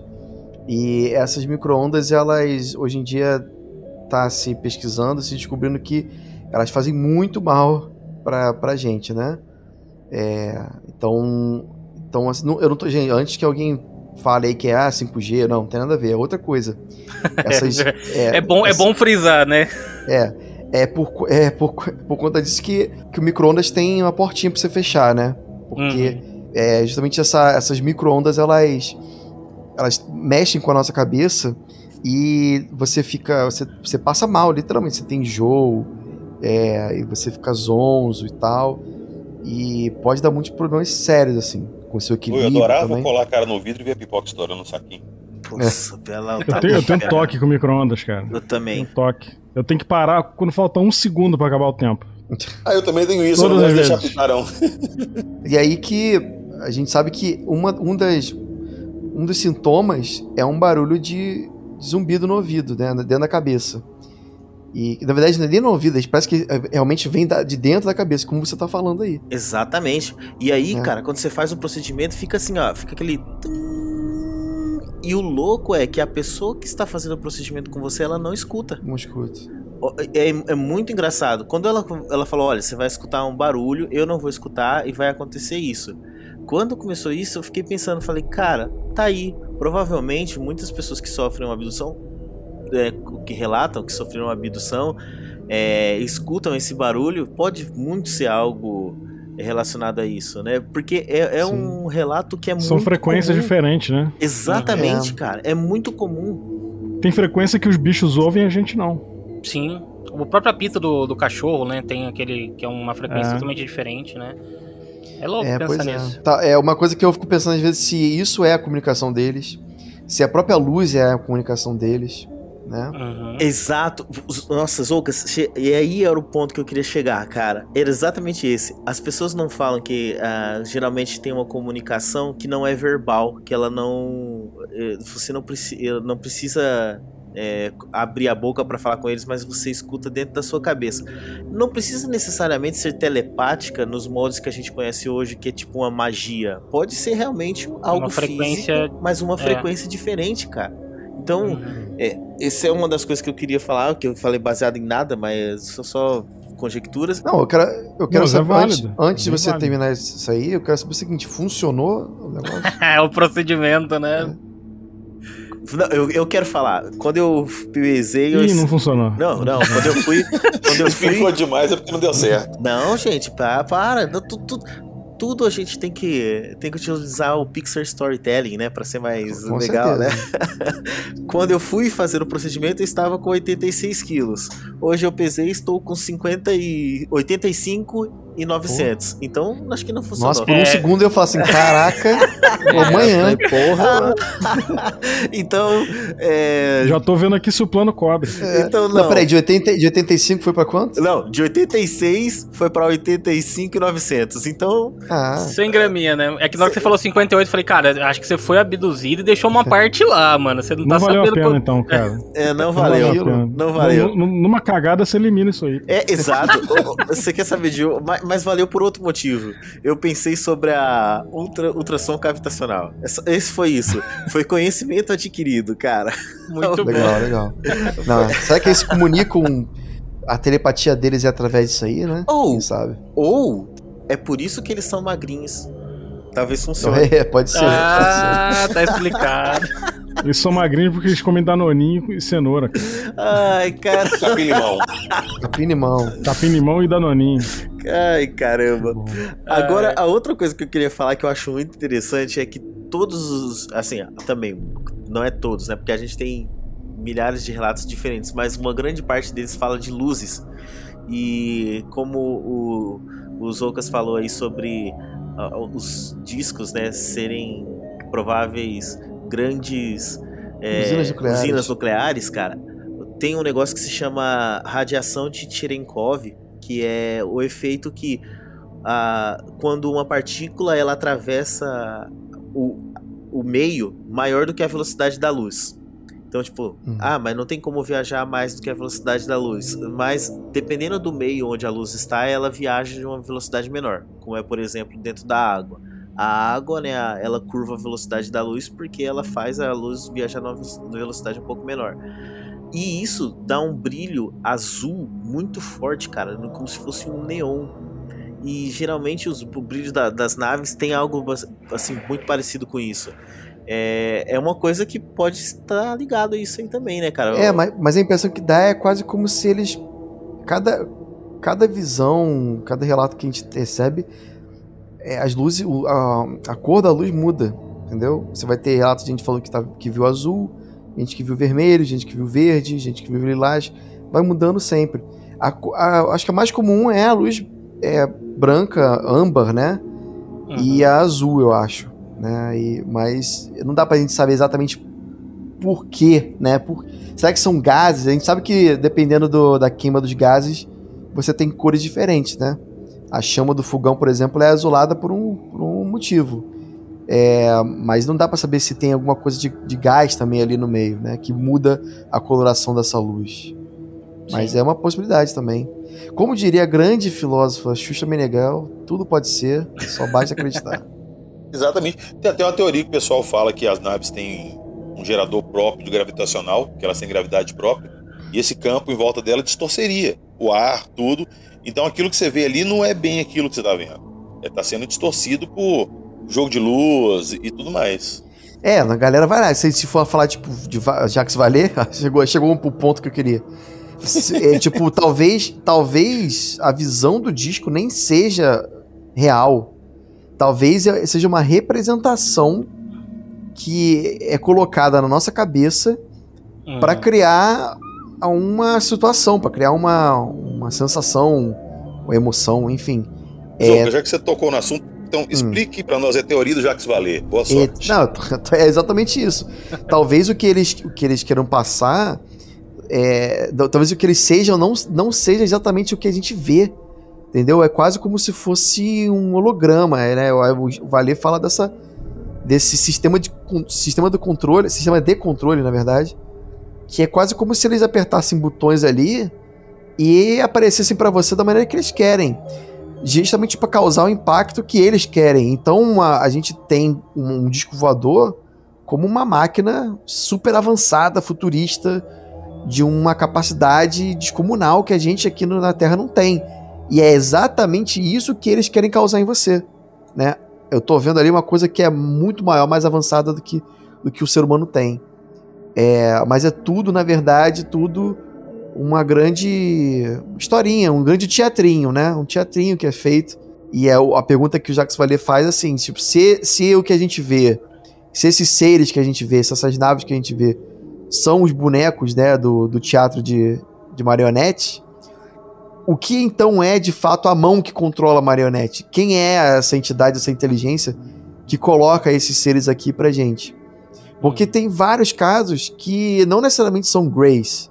A gente fala de casos de ciclopes, seres que parecem robôs, gigantes, seres com asas, seres sem asas, careca, cabeludo, tudo que você possa imaginar. Monstros. Por que, que existe tanta variedade? Será que são raças diferentes? Ou será que é a mesma inteligência, né? Querendo, assumindo formas diferentes. Né? Assumindo formas diferentes, avatares diferentes. Dependendo do momento, do zeitgeist da época, né, do momento, da, do período que está sendo mostrado, para a pessoa que está sendo mostrada. Então, assim, aí, por exemplo, a gente conseguiria entender todas essas lendas folclóricas, todas essas criaturas mitológicas, o Boitatá, né, que é a mãe do ouro, que é a sonda ufológica. Cara, é tipo, é, é isso para mim é a parte mais, é, assim, fantástica da, da questão toda dos OVNIs.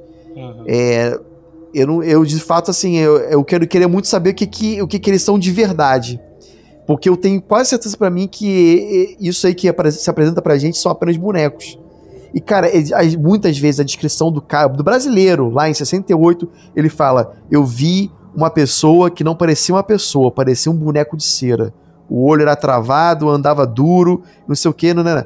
É quase que, tipo, é quase que como se estivessem gritando pra gente: eu não sou de verdade, eu sou um boneco. Olha pra minha pele de, minha pele de cera, né? É quase pra gente se perguntar isso mesmo, entendeu? Então eu acredito muito, eu, eu, gosto muito da teoria do Valer, é por conta disso. Eu acredito muito sério que essas criaturas sejam algo muito além, algo muito diferente do que a gente acredita. E talvez se nem seja seres de outro planeta, nem talvez nem tenha seres de outro planeta. Talvez seja uma coisa muito mais louca e mais avançada do que a gente está pensando, entendeu? É, a teoria do Valer realmente ela explica muita coisa, até porque a gente tem relatos condigentes com as épocas, igual você falou. O cara na década de, sei lá, de 60, que ele dá um avistamento, ele descrevia o cara um robô, com um capacete, com aquário na cabeça, antena, foi evoluindo para os Greys. Então, cada época tem seu relato. Mas eu acho também que explica muito, fácil tudo. Se é tudo, então, digamos assim, um teatro, meio que é minha opinião. Eu não, eu não tenho é, fundamentos para poder embasar isso aqui e afirmar. Mas perde meio que, que, sei lá, o sentido. É tipo final de Lost, né? Exatamente, exatamente. Tava todo mundo morto. Exato. É, mas assim, eu, eu obrigado, respeito, muito obrigado. Eu respeito muito. Não, você não viu Lost até hoje, o problema é seu. Pô, pelo amor de Deus, Pô. 20 anos essa. Não, não, é, eu 20 anos negócio. É o Márcio que tá se remoendo agora. Não, eu, eu gosto muito da pesquisa do Valer, respeito muito, assim, mas de fato, eu acho que é uma resposta entre aspas fácil, Exato, mas ao mesmo fácil, tempo mas, é, mas ao mesmo tempo, assim, ela mim, faz sentido, mas ela é preguiçosa. Não, é, mas. E assustadora pra caramba, né? É. Porque Sim, tá. Porque, beleza. E, e, o que que tá por trás disso tudo, né? Traz uma outra questão pior ainda, tudo? eu acho. Eu acho, eu acho, eu discordo completamente vocês. o que acontece? Eu acho muito fantástica, justamente porque para mim o que, o que é preguiçoso é, ah, eles são seres de outro planeta construíram uma navezinha e veio aqui. Cara, não é. Pra Valer acredita que é muito além disso é um, um mistério ainda maior. Se fossem seres de outro planeta, beleza, são seres de outro planeta, acabou. acabou. Esse é o final do Lost. Agora que você adiciona o, a fantasia do caraca, será que são, existe uma dimensão paralela nossa, onde existe uma inteligência que coloca um holograma de um disco e na verdade não existe o disco, existe algo por trás. Isso para mim é fantástico. Isso para mim me dá vontade de querer. O Zougas é nervoso porque ele é fã do Jackson. Não, tô nervoso. não toque em mim. Tu não toque em mim, ô Ribas. Mas assim, o, o, assim, o que a gente tá falando é que é o que eu falei. Eu acho que é uma parada meio, entre aspas, gigante, preguiçosa, mas, de novo, ao mesmo tempo extremamente fantástica e assustadora, porque beleza, o que, que tá por trás disso então, né? Só que, só que quando eu falo isso de, do preguiçoso, é que isso responde tudo, simplesmente. É uma resposta só para tudo, entendeu? Da mesma maneira que você fala que o ser veio de um planeta XYZ, também é, acabou. Sim, mas você quer me falar então que, que as meninas viram Varginha, viram a criatura tudo? Eu não acho que é um teatro cara. ali organizado por alguém maior por trás. Sei é, lá. Eu, não, eu, não, eu não acho porque a hipótese de virem de fora da Terra tem N N segmentações, né? Pode ser de planetas diferentes. De uma dimensão diferente, não poderia ser? Sem uma complexidade. Quando você, Então. quando você responde uma pergunta extremamente complexa dessa, com uma resposta só, ah, são, Mas não é um teatro, tudo é um teatro. Pô, mas é porque. é, eu- então, assim, é um resumo muito ignorante que eu tô fazendo dos, dos livros, do, da, da conceito todo do cara. É, O cara tem.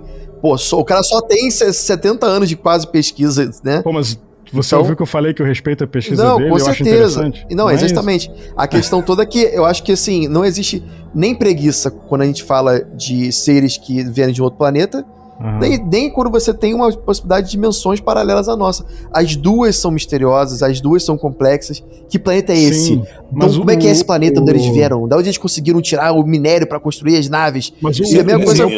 Como o é a civilização ponto- deles? Quem financiou a nave? É isso. E uma, e uma dimensão paralela? É a mesma coisa. Que dimensão é essa? Como é que Não, funciona o, uma o meu dimensão ponto é, paralela que é, uma, é uma resposta que vale pra tudo. É aquele meme da, da, da, da, da- da fita tapando né, o buraco no, no tanque de água. Hum. Sim. É isso, entendeu? Mas, de novo, isso, isso que eu tô falando não desmoraliza a pesquisa do cara de forma nenhuma. Ah, Porque pro, pro cara ter é, é, pensado nessa teoria, eu já acho incrível. Já acho uma parada absurda. Uhum. Entendeu? Porque provavelmente ele não conseguiu explicar nada, ele falou, vai ser isso. Tô Não, zoando, não é, não, zoando. pô, que isso. Não, é justamente porque, porque ele tava tentando ali é, pensar numa alternativa Aham. é, para um. Porque assim, é, o, o fenômeno se apresenta de maneira tão, tão, tão diferente, tão fantástica. Seres que atravessam a parede, eles ignoram a matéria, eles saem. é, pô, aquele caso lá de Cláudio, que o cara, os caras viram, tipo, parece o fantasma de um extraterrestre. Não conseguia Uhum. ver as pernas, era quase como se fosse um holograma. É tão fantástico que ele fala assim, cara, então talvez não seja nem físico. Talvez eles consigam se desmaterializar. Talvez eles. Que, e que pra onde eles vão quando eles se de- desmaterializam? É só um botão de invisibilidade? Ou será que eles vão pra um lugar diferente do nosso? Será que existe então uma dimensão paralela? E foi por aí que ele foi puxando essa- esse fio, Sim. entendeu? Não, a teoria do valer é que faz mais sentido. Sim.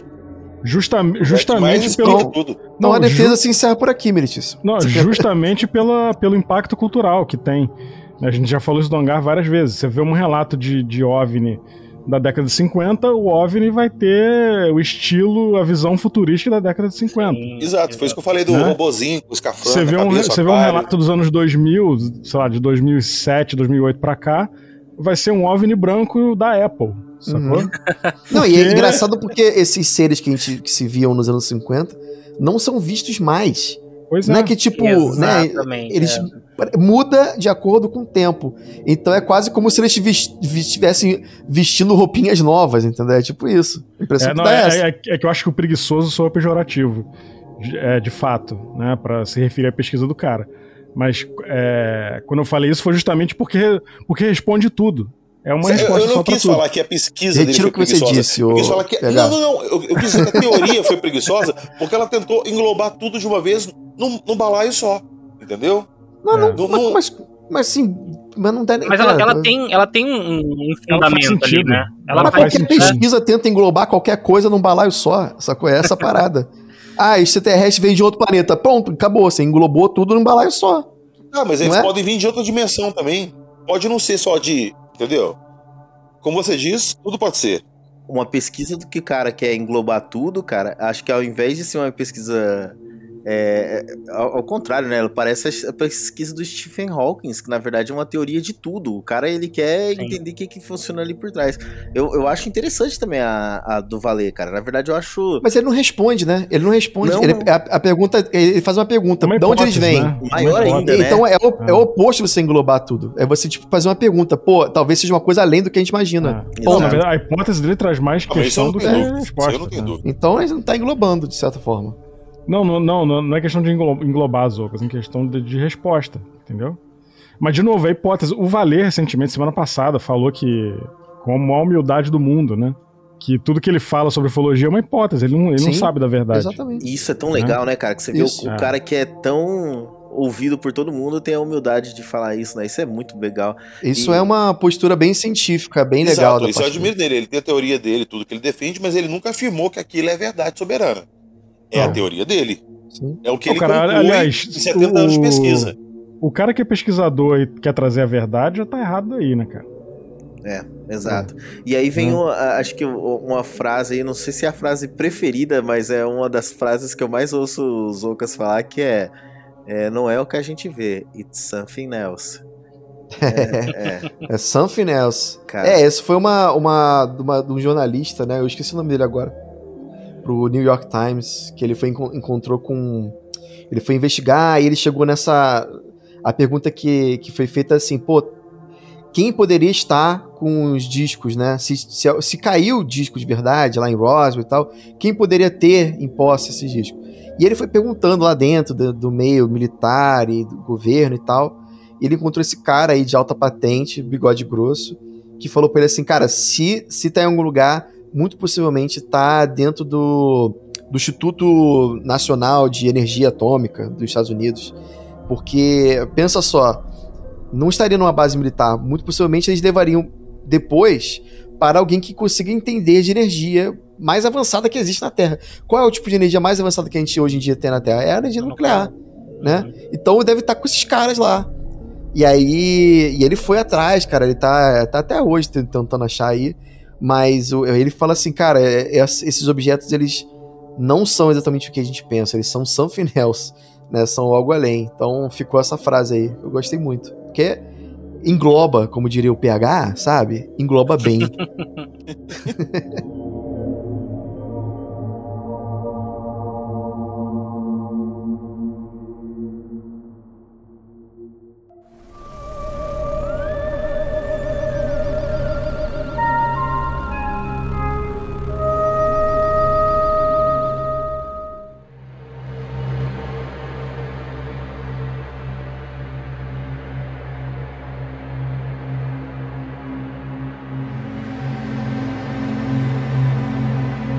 pegando já o, o, fio aí e emendando num outro assunto, né? Você falou aí a questão do, do caso Roswell e tudo mais, e já puxando os Estados Unidos lá. E o que, que, vocês acham, então, dessa, dessa parada agora, né? Da, da criação do, do, departamento lá de investigação e tal, não sei o quê. Isso meio que dá uma comprovada aí de que os caras sabem de alguma coisa ali, ou eles estão tão perdidos quanto a gente aí tentando caçar informação? O que, que vocês, na visão de vocês, então, os Ocas e Ribas, o que, vocês aí, acham sobre isso? Cara, eu acho que eles sabem de alguma coisa até certo ponto. Hum. É, tanto que assim, a gente é, percebe que eles pesquisam é, a, o fenômeno há muito tempo, desde a época do projeto do Book até antes, né? Uhum. É, então, assim, alguma coisa eles sabem. Pelo menos da existência eles sabem. Né? Uhum. Agora, eu acho que de certo ponto para lá eles não fazem ideia, né? Tipo, é, o que, que eles querem, por que, que eles vêm aqui, por que, que eles fazem o que fazem, né?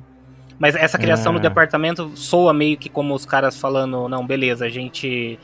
Cara, a gente... Esse, então, eu, eu, acho o seguinte.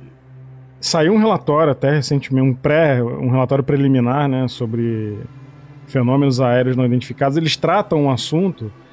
É, em, em, momento algum eles falam que é ET, que veio de fora da Terra. É, em momento algum eles falam isso. Eles tratam como fenômeno aéreo.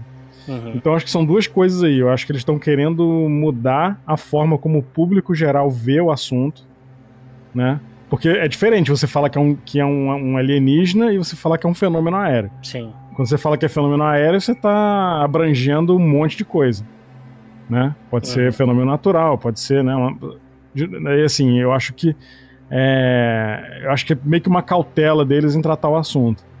Né? Mas, ao mesmo tempo, eu acho que eles sabem de alguma coisa ali até certo ponto. É. É, é foi criado por uma pressão popular, né? É, os senadores vieram, tipo, ó, o povo quer saber, é, tá todo mundo querendo que vocês é, sejam mais abertos a esse tipo de assunto. E aí eles falaram assim: ah, então tá, então vamos começar a partir de agora. Quase como, tipo assim, vou esquecer tudo que aconteceu no passado Vamos hum. começar a pesquisar de agora, então, tá? Tudo que for de é, fenômeno aéreo esquisito, a gente vai a gente vai pegar, vai informar, vai estudar juntos, tá bom? Como se eles não conhecessem nada previamente. Mas a gente sabe que, que eles conhecem sim, com certeza. É, eles, eu tenho quase certeza que eles têm em posse, assim, pelo menos materiais. Eu não diria que eles têm um disco voador no hangar escondido, mas eu, pelo menos materiais especiais, diferentes, eles têm. Sim. Porque se o Jacques Vallée tem, cara, o governo com certeza tem, né? e que são os metamateriais, né? E ele, dentro dos metamateriais, existe muita coisa esquisita, assim, que não é explicável, sabe? Que é um, é um, são materiais que parecem ser manufaturados, de fato, mas quando foram encontrados, não se tinha tecnologia para fazer para fazê-los, né? A liga metálica lá, que eles chamam lá de... É, como é que é o nome?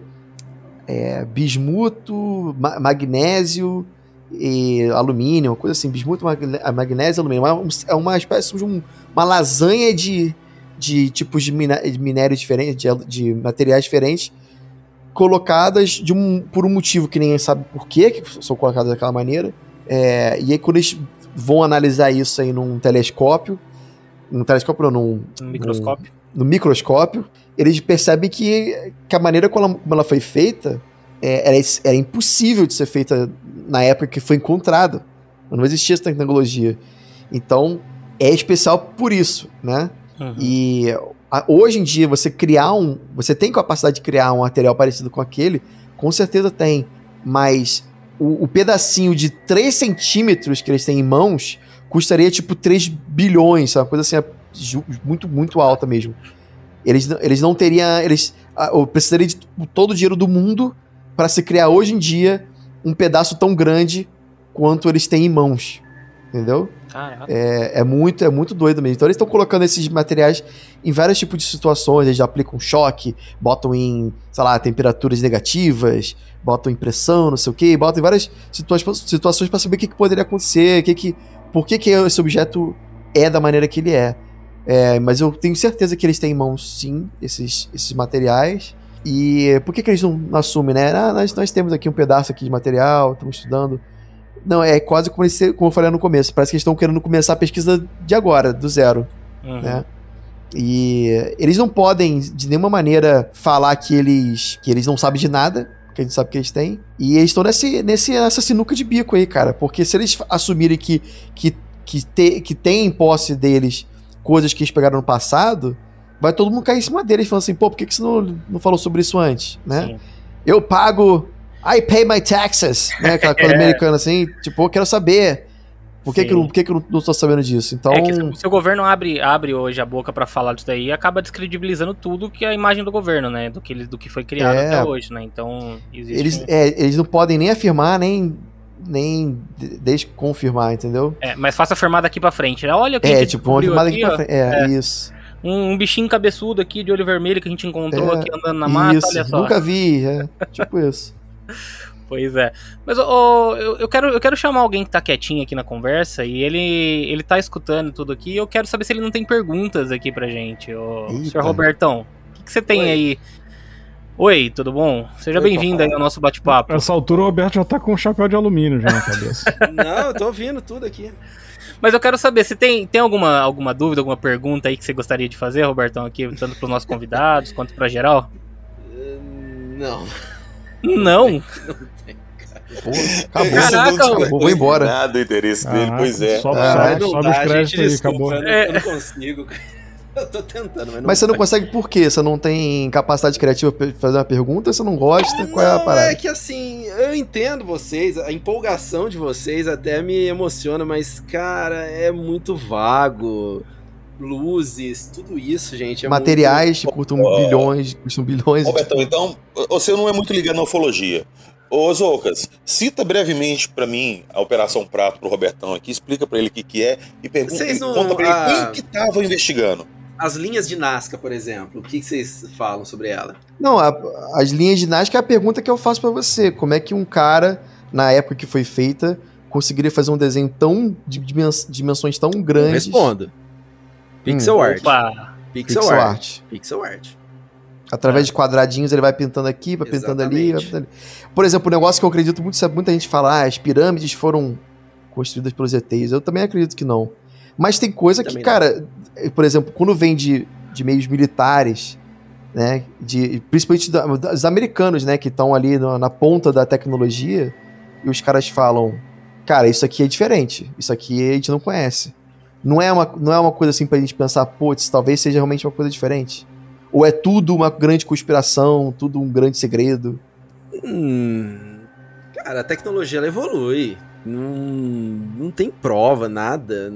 Ô, Robertão, de novo, eu, eu vou pedir pros Oucas te citar, ou, ou o Ribas te citar brevemente a Operação Prata. Não, mas não O adianta eu citar, não importa o que eu É, citar. importa. você não acredita. Um monte de coisa aqui. A gente falou um monte de coisa aqui. Ele falou que foi vago. Tipo, que Não, pode o falar. É por, isso que, é por isso que eu tô quieto. É por isso que eu tô quieto. Não, Não, mas pra mim a Operação Prato é diferenciada por quê? Porque ela tem envolvimento do Exército. O Exército foi lá investigar, abriu a Mas investigação. aí o exército foi mandou- enganado. Ele foi enganado, Ah. foi outra coisa. Foram guerrilheiros. Ô, ô, outro Os dia, comunistas. Os comunistas. outro dia, eu acho que foi o Zouks que botou lá no grupo no H18. Um balão meteorológico, não sei aonde, e que dois caças foram mandados pra interceptar o. aspas, balão. Não é isso, Zouka? Ô, ô Ribas? Foi o Ribas que falou, acho que foram três caças. Foi no, no. Havaí, eu, eu escutei. Tá? Exato. É, Exato. Vamos, vamos um pouco não era nada. Aí depois, logo depois, o Ribas pesquisou e colocou lá qual que é o custo operacional pra você pôr um caça desse no ar. uhum. Ah, 70 mil dólares, cara. Pois é, Cada vocês acham um. que ele- eles iam gastar isso à toa pra ver um balão voando? Eles estavam sem binóculos. Não tinham como ver do, do Então chão. vamos lá, Roberto. Olha só, em Vamos lá. 2017 vazaram três vídeos. Vazaram três vídeos no Wikileaks de três objetos voadores não identificados, teoricamente filmados pela Marinha Americana. Uhum. Em 2019, a Marinha Americana veio a público e falou que os vídeos são reais, não deveriam ter sido vazados. E é, ano passado, no meio do ano passado, saiu um relatório preliminar é, dizendo que esses vídeos confirmando a veracidade desses eventos e que eles continuam acontecendo. Inclusive, um deles é de 2004. Tem um testemunho de um piloto da Marinha Americana que, que teve um encontro próximo com um desses objetos que vazou o vídeo. É, e foi confirmado que é real. E aí, o que, que você tem a dizer? O que, que você acha que é? Você acha que é drone? Pode ser. Pô, mas você não? acha que um piloto, um piloto da Marinha Americana, um piloto da Marinha Americana que pilota demais conversar com ele. Não, um- olha só, um piloto da Marinha Americana que pilota um caça que custa 80 milhões de dólares Hum. não, sabe, não saberia distinguir um drone? Ué, depende se for um drone, uma tecnologia nova, por que não Em seria? 2004. 2004. lançamento. Não, não deixa, não, ele acabou de responder. É, pode ser sim um drone de uma tecnologia nova. Olha. Tipo uma te- tecnologia extraterrestre. Ser Cara, também? só. Cara, porque assim, a Então gente vamos não lá. tem. A gente não tem. a- a- a- da maneira como foi feito o voo, a maneira como eles descrevem a velocidade, o formato, não tinha aerodinâmica, era, era bizarro. Era um se objeto movimentava- frio. Se movimentava tipo com uma bolinha de ping-pong. Isso, a gente não tem nenhum drone hoje em dia que, se, que voa dessa maneira. Nenhum drone consegue parar, tipo, e fazer uma curva de 90 graus, Não tinha hélice. tipo, tinha uma nada. velocidade absurda, muito alta. Isso quem tá falando não sou eu, é o cara lá do, do, do jato lá. Então, assim, pode, tipo, pode ser um drone? Pô, qual é a possibilidade de terem criado um drone assim? Em que que a gente não 2004. consegue- 2004, né? É que, Roberto, falando um pouquinho sobre a, esse, esse caso aí que o Ribas e os outros estão falando, esse- nesse caso, cara, o objeto foi identificado, os caras fizeram contato visual, é, tinha o piloto e a o wingman, é, wingman, né, que é a, É, que era uma mulher que era piloto também. Exato, que vai ali junto no, no aquele contato. Quando eles chegaram no local, tinha um aparelho que não tinha forma de propulsão nenhuma. É, e por isso que ele é conhecido. Era uma bolota branca de 12 Era o metros. de É, por o isso que ele é conhecido Uma como bala tic-tac. tic-tac. Parecia uma bala Hum. tic-tac. Esse objeto, ele faz um, um movimento tão rápido que ele volta onde os, de onde os caças partiram. Tipo, como se... É, é Não, inteligente. é mais louco que isso. Não, é mais louco que isso que, tipo, é- é, eles tinham um ponto de encontro. Em Hum, isso. longitude tal, altitude tal, lá. Eles botaram lá, é, ali eles se encontrariam para o avião voltar pro porta-aviões. É, e isso era uma coisa que eles iam ia acontecer no futuro. Eles estavam antes, eles estavam atrás. Tipo, ó, a gente lá na frente a gente vai se encontrar nessa posição, beleza? Beleza. Quando, depois que aconteceu tudo isso com esse OVNI, ele- quando eles chegaram lá no local onde eles se encontrariam, o OVNI estava lá, exatamente em cima desse lugar onde eles iriam se encontrar. Em questão de segundos. E calcularam a velocidade no navio lá que tem um radar, que esse objeto fez velocidade Mach 15, que é 18 mil quilômetros por hora. Isso em 2004. A gente não tem aeronave hoje, em 2021, que faz essa velocidade. É, que Pois é, e perto. ali, além dis- disso tudo, descobrir o futuro, né? O lugar onde eles estariam. Porque isso não foi comentado, entendeu? Isso não, não estava sendo citado. E Como é, que, esse- como é que esse objeto você sabia, sabia o ponto de encontro? E esse é um dos casos que foi relatado aí, que, que vazou. Isso é, É. isso é E aí, oficial. Roberto? isso é E oficial. aí? Você você vai dizer que é um drone? A marinha inteira americana não sabe o que é. Você vai trazer a resposta que é um drone? Não faz sentido, cara. Tá, mas falar que é um. Assim, eu acho que é tudo bem uma, você não é, acreditar. espaçonave também é muita. É muito. falar Mas a assim, gente não tá dizendo que é É, mas o problema é que a gente Ah, não, tem não outra, quer. não tem hipótese Não tem é resposta. China. Ah, não, tudo não bem, que tem. não tem a resposta, ok. Não tem A resposta mais plausível pra mim é que seja de fora daqui, porque a gente não tem esse tipo de objeto na Terra até hoje, em 2021. É, porque assim, é não é, 2004. não é como se fosse esse caso isolado no mundo inteiro, só tem esse caso. A gente tá falando aqui de tantos casos que se, né, desde a antiguidade, que pessoas dizem que vem a luz, que desaparece pessoa e tal, lá, lá, lá, lá, lá, que você somado a tudo isso, e você olha pro negócio desse e fala assim, cara, isso pra mim parece muito com aquela coisa que é fora da Terra, né? Não pode Uhum. ser outra coisa. É, aí eu, aí eu trago até que, ah, o que eu citei lá no começo, né? Tipo, é tanto caso, é tanto relato que a gente vê, que não é possível que todo mundo esteja ou mentindo ali pra, Sim. pra, pra tá tendo algum lucro, algum benefício próprio, ou que as pessoas estejam delirando, sabe? Tipo, não, a- alguma Não, é- coisa existe ali, né? E esse Gente, a especificamente. noite oficial dos OVNIs. Não, Também, e esse especificamente, esse especificamente, não é o seu Zé Bidico lá de Minas falando que viu uma Exatamente, luz. é. É. a Marinha Americana, um piloto de caça que né, pilota uma. Tipo, eles não dão um equipamento de 80 milhões de dólares na mão de um idiota, Uhum, né? Que não sabe dizer o que é um drone e o que que não é. sim. Gente, gente, a gente teve a noite oficial dos OVNIs aí em 86 aqui no Brasil, que mais de 16 OVNIs, eu não- lembro o número exato, foram avistados. A, o- a aeronáutica despachou caça, os caças perseguiram, os, os pilotos fizeram contato visual. Tem os Sim. áudios dos pilotos conversando com a torre. Eu tô vendo um festival de luzes. Ah, eles demonstram inteligência, eles estão me seguindo. Sim. Poxa, Eu, eu vou tentar convencer, a última chance de tentar convencer o Roberto aqui. Roberto, Cara, você não vai convencer ele porque ele, ele, ele- o Roberto ele nega o fenômeno. não, eu, É, eu não você eu não assim. nego, eu só tento achar todas as respostas antes. Mas não, Não, tem, cara. No caso do tic-tac não tem. Ô, Ribas, eu, eu, eu vou conseguir, eu vou conseguir. Hum.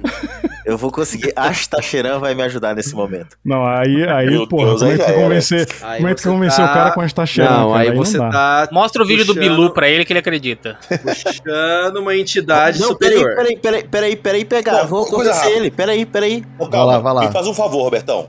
Fala aí. E depois que a gente- o, o Márcio falar com você, você vai abrir o YouTube e vai procurar um vídeo OVNI Capão Redondo 98.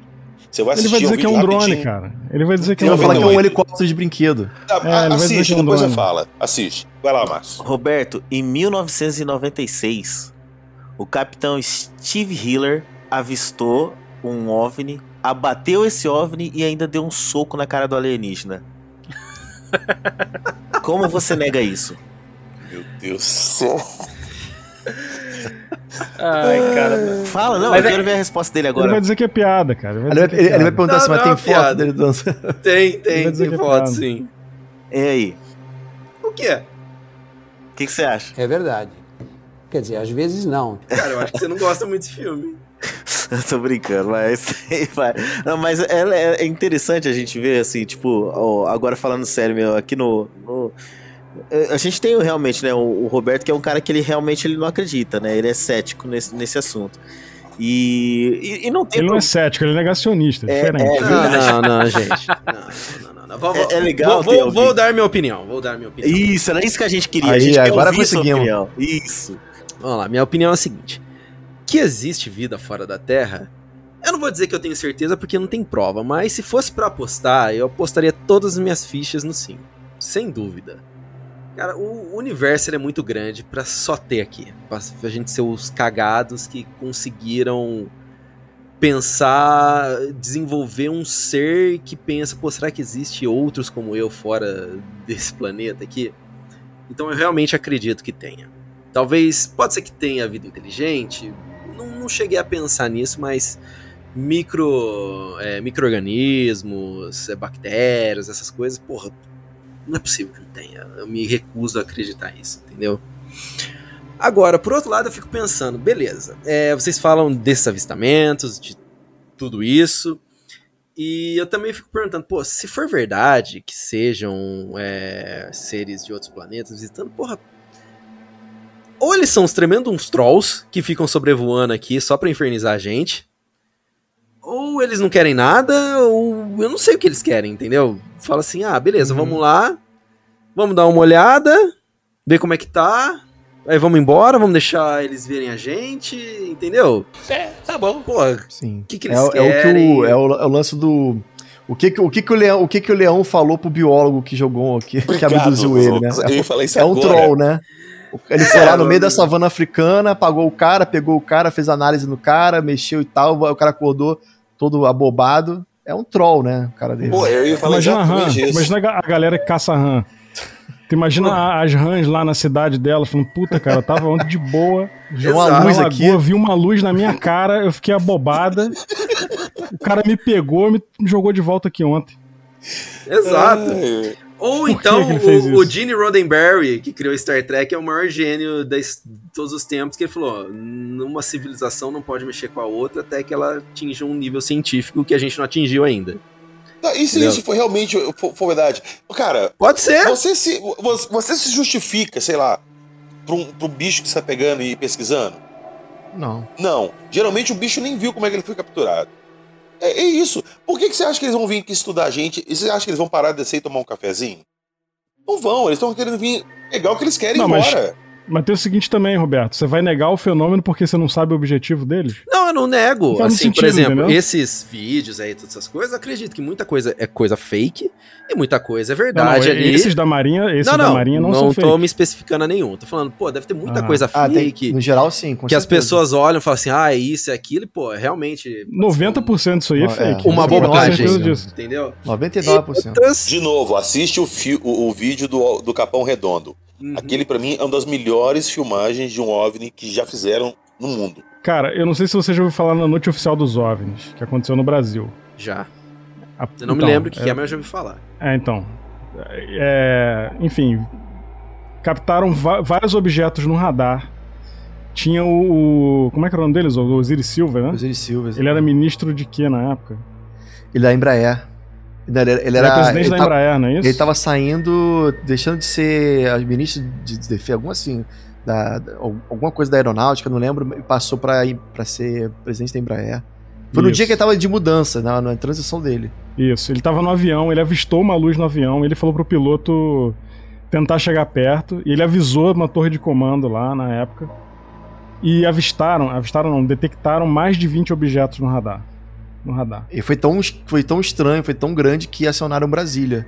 Acionaram Brasília, a Força Aérea Brasileira levantou não sei quantos aviões para ir atrás. Mirage. É, os pilotos tiveram um contato visual, eles viram o objeto, teve objeto que seguiu o avião, e isso tudo registrado. Passou na televisão, a, a aeronáutica brasileira foi na TV falar sobre isso. Se você procurar no YouTube aí, você vai ver o, A coletiva deles, né? a coletiva deles, dos militares brasileiros falando. Uhum. Deram carta verde pra eles atirarem. Os, os- os pilotos tinham possibilidade de, de atirar nesses alvos, só que não Sim, conseguiram. Não porque os, os, conseguiram. os alvos brincavam com esses, com essas, com esses caças, entendeu? E os objetos refletiam inteligência. Eles piscavam é, luzes, objetos piscavam de volta e coisas do tipo.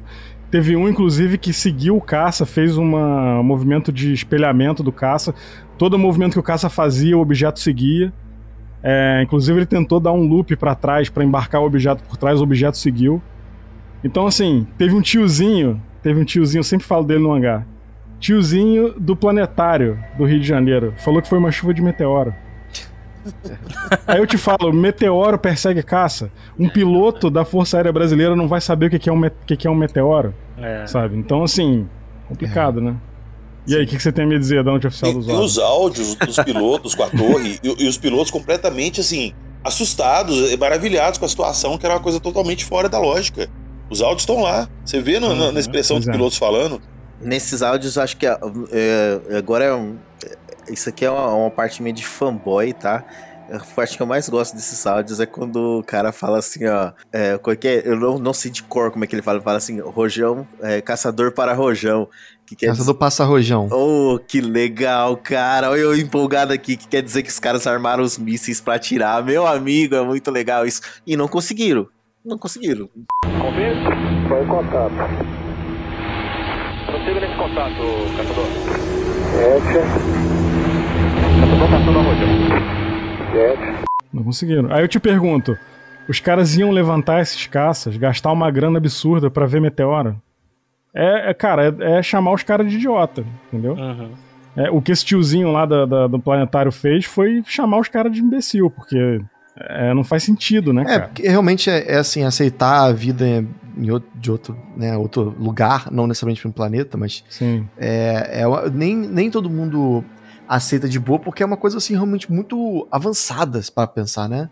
Não é tão Sim. simples assim, ah, eu tenho um outro inteligente. Não, tipo, caraca, olha, isso muda muita coisa aqui pra gente. Sim. Então, de certa forma, é- eu entendo que é difícil, sim, é, entender e aceitar isso. Sim. Né? É, é quase. Eu sempre falo, né, na época medieval, quando você falava que, que, é o, que- que a Terra não era o centro da, do universo, Universo, é. você ia pro. Você ia pra, pro- pra Pra cruz, né? fogueira. Pra fogueira. Entendeu? Então ainda é muito difícil aceitar É. isso, eu entendo. É que assim, cara, você acreditar em vida extraterrestre vem com um selinho de maluco acompanhado. Não. Então porque- tem, então tem gente é. que não quer ter o selinho de maluco. E tá muito entendeu? estigmatizado justamente por quantidade gigantesca de fake, né? Exatamente. Então, E assim, gente é- maluca também, né? Pois é. Exato. É muito fácil. É, pois é. Aí, ó, confirmou. Cara, é, é gostoso demais ficar escutando essas coisas, porque assim, é, ao mesmo tempo que nem a gente tá falando né, do, do Roberto ali, que é, é um pouco mais cético, é, tem muita coisa que a gente. é, é, eu volto a falar, né? Não só dos relatos, mas como a gente também tem as provas concretas, né? Vocês citaram aí Sim. a noite oficial dos OVNIs, o caso da Operação Prato. E, e fora também do, do país, a gente tem muitos casos, né? Tipo, a gente tem o próprio caso de, Ro- de Roswell aí que a gente falou, que a gente citou. Tem luzes de É. Phoenix, 97, que uma cidade inteira viu o objeto. Uma cidade inteira. Não foi um nem dois, foi uma cidade inteira. Cara, o caso de Cláudio mesmo, o caso de Cláudio, uma coisa assim que eu fiquei abismado quando eu comecei a, a, a escutar lá e falando, e falando, caralho, tipo, como é que pode? Foi uma cidade ali também, cara, várias pessoas relatando, e, e, não, e não foi uma coisa que ganhou a mídia, né? Me corrijam aí se eu estiver Não. errado, mas não foi algo que foi. Não, e é o único caso né? brasileiro que tem boletim de ocorrência da Polícia Militar. Sim. Inclusive um as testemunhas- recentemente. As é. testemunhas são policiais. São Uhum. policiais, não eram civis. Entendeu? Sim. E os caras, e os caras têm, né, tudo, tudo documentado, tiveram, tentaram até tirar as fotos lá que não saíram nada, né, e tal. Algo- Saiu acho que a foto do OVNI, né? Uhum. acho que não- uma deles conseguiram tirar, né? Mas, enfim, o caso de Cláudio é um caso, é um caso mais recente, né? Então é Que uma, tem lá no uma- H18 também. Quem tiver curiosidade Sim. para Excelente, excelente caso na íntegra, só procurar lá no feed. Mas assim, é, é é aquela coisa, eu acho que, cara, desacreditar todo mundo, né, tipo, amplamente tudo que não, que não existe, cara, é, é também querer tapar o sol com peneira, porque que existe, existe. O que é, a gente também não, não, consegue falar exatamente o que é, a gente não tem provas concretas do que que é, mas que se for algo pra explicar, é só sendo algo de fora, de uma outra dimensão, de qualquer outro lugar, porque com, com a nossa tecnologia atual é muito difícil, se não impossível, de explicar tudo o que acontece, tudo que já É. aconteceu, né? Então, Não, e por exemplo, não, eu quero falar é o seguinte, o, essa, esse caso do, do Tic Tac, que foi em 2004, você imagina, era um objeto que não tinha motor, não tinha hélice, ele era frio, não tinha uma origem de calor nele, isso sim, pela análise dos radares de um de um porta porta não, de um navio radar da, da, da Marinha Americana. uhum. Tá, os caras analisaram lá, filmaram, é, câmera térmica, um monte de coisa. Um objeto que fazia essas velocidades absurdas, é, funcionava na água, funcionava no ar, e caça, que era ponta de linha na época, que era o mais avançado que se tinha em termos de material bélico no inventário lá da, da Marinha Americana, não conseguiu nem chegar perto desse negócio. Isso em 2004. Aí você pode falar, pô, beleza, mas isso aí é um projeto secreto é, é, de algum país, ou da China, ou da Rússia e tal. Cara, 2004. Então, assim, é... por esse objeto tá, eles estarem usando, digamos que seja de outro país, né, em 2004, essa tecnologia teria que ter sido desenvolvida nos anos 90, né? Então, assim, é o que eu falei, a gente está em 2021 e é- esse objeto que foi visto em 2004 e registrado pela Marinha Americana ainda é muito distante tecnologicamente do que a gente tem hoje, cara. Então, assim, é, é o que a gente. Por exemplo, você vê o, exer- a- as Forças Armadas Americanas têm projeto secreto lá, né? De drone, de um monte de coisa. Mas você ainda você vai ver, ainda é um drone, tem hélice, tem motor. É, Ah, tem um avião secreto. Sim, mas ele ainda é um avião. Que condiz com o que a gente tem hoje, né? Parecido com o Não que a gente tem condiz, hoje, é. cara, não condiz. É, esse do, do, do objeto aí não, não faz sentido, né? Nenhum. Ô Sandro, é, é igual eu te falo, se você pegar um, um- iPhone e voltar 40 anos atrás e mostrar para alguém, eles vão falar que isso é bruxaria. Bruxaria não digo porque 40 atrás, anos atrás não dá para falar isso, mas vai ser uma coisa assim, totalmente ficção científica. Uhum. Basear o conhecimento que a gente hoje falar que viajar de uma outra galáxia, de uma outra estrela até aqui em pouco tempo é impossível, é, é, é ser idiota, porque a gente não tem conhecimento para isso. Sim. Olha o quanto que nós evoluímos em 100 anos. Imagina daqui a mais 100, 200. Imagina uma civilização que começou, vamos pôr pouca coisa, mil anos antes da gente. Onde é que eles já não estão em escala de tecnologia? Uhum. É, e aí trazendo até uma, uma, um quesito mais científico aí, né? Eu sei que o Robertão gosta muito, né? Quando a gente fala de, de Carl Sagan, por exemplo, quando a gente fala de cosmos. Se a gente parar para pensar em, nisso tudo, né, que a gente falou, o próprio calendário, né, que o Carl Sagan fala lá no comecinho de Cosmos, de que a gente estaria localizado, né, lá no dia 31, a meia-noite, é, meia-noite 59 e tantos segundos ali já no finalzinho ali. Então, quer dizer, a nossa, a nossa existência, ela é muito ínfima, né, uma coisa muito breve comparado com todo o, o histórico que a gente tem do, do universo. Então, cara, a gente negar que tenha algo que possa, né? A gente simplesmente não querer acreditar nessa hipótese, né? De falar, não, não existe algo que é mais avançado do que a gente e tudo. É a gente também ser, ser muito ser muito arrogante com a gente mesmo, da gente é se achar, achar que o né? teu celular é o melhor do mercado, né? Exatamente, cara. Isso é, é incrível. É, mas assim, pra, é, até não sei, partindo aí para finalmente, né? Eu vou dizer que eu eu entendo também o ponto do Roberto, cara. Eu acho que é, eu, eu sou um believer, eu acredito mesmo. Eu toda vez que eu vejo uma notícia, eu gostaria de ser enganado. É, sabe, eu gostaria muito de olhar e falar, puta, cara, é, é real isso, é, tal. Eu tenho muita sensação. É, mas quanto mais a gente parece que pesquisa, mais você começa a identificar, né, as, a, a, as tretas, né, a, as falsificações, os fakes que existem e, e fica um pouco mais complicado de ver o assunto. Então eu entendo um pouco lá do Roberto de ser bem científico e, e não acreditar, né? Tipo, olha, é, eu, eu, acho que. Eu, só resumindo, acho que o que você fala, Roberto, pelo que eu tô entendendo, você diz o seguinte: que existe um fenômeno, mas não existe comprovação. Sim. Não é, existe uma explicação de nada, entendeu? Aconteceu alguma coisa e o que, que pode ser? Ah, pode ser, realmente, pode ser o que vocês acham, como pode ser alguma outra coisa inexplicável. É, e eu, e eu já sou o cara que, tipo, eu, eu sei que existe o fenômeno, já presenciei também, e eu acredito que não seja terrestre. Eu, isso é, o, é, meu ponto. Eu acredito que não seja terrestre. E gostaria de que se comprovasse isso, é. sabe? De uma maneira não, a, boa. A explicação é exatamente o que a gente quer. A gente também não tem explicação, né? Tudo que a gente fala é hipótese. É, então, eu não posso dizer para você que o Tic Tac é, tinha um ET lá dentro. Não dá, não, não posso falar isso. Tinha um, um pessoal é? que tava, achou que era OVNI também, mas eles estavam vendo a ISS. Não teve isso. Ah, tem vários, né, cara? Acontece direto. Tem gente que vê Starlink? flare da câmera e fala que é ET. Né? Tem, tem um amigo do Sandro, é o que mais tem, engano, cara. que ele jura que viu um Megazord. É, exatamente. Eita. Bateu na porta dele. Mas digamos que é, digamos que isso isso não é o, o, o que bateu nele ali não foi algo que bateu na porta dele, foi algo que bateu de, em outro sentido, né? Bom, pessoal, mas é isso. Acho que a gente vai encaminhar aqui então pro final do nosso programa.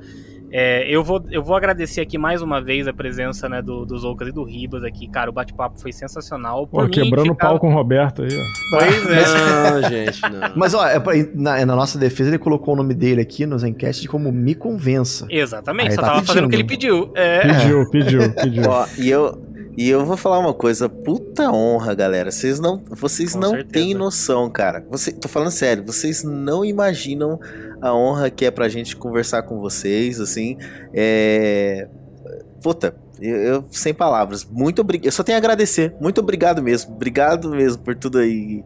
É, o bate-papo aí, né? Diretamente aí do Canadá para falar com a gente. Então, um grande abraço para vocês aí. Valeu, cara. Eu que agradeço. Pô, valeu mesmo. Cara, eu vou deixar o espaço para vocês aqui fazerem então o jabá de vocês. Fiquem à vontade, pode falar aí pro pessoal onde que eles encontram vocês, redes sociais, enfim. Fiquem à vontade e a gente já volta para se despedir então. Bom, para achar a gente é muito fácil. Basta você colocar Hangar 18 Podcast. Se não colocar o podcast, você vai achar a música lá do, do Megadeth, né? Tem que botar Hangar 18 Podcast. É, no Google você vai encontrar todos os nossos é, as nossas redes sociais, Twitter, Instagram.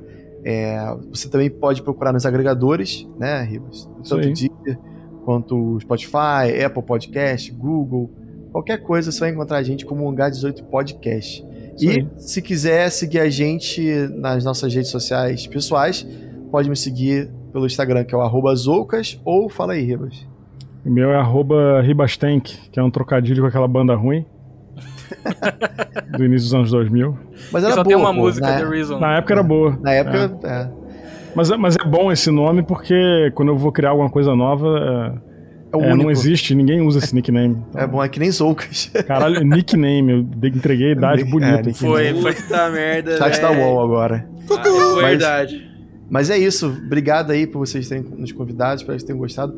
Desculpa aí, Roberto. Eu posso só Mas... fazer um adendozinho? Que tem hum. tudo a ver com o nosso papo aqui. Afinal, a gente não fala só de ufologia, a gente fala de terror em geral.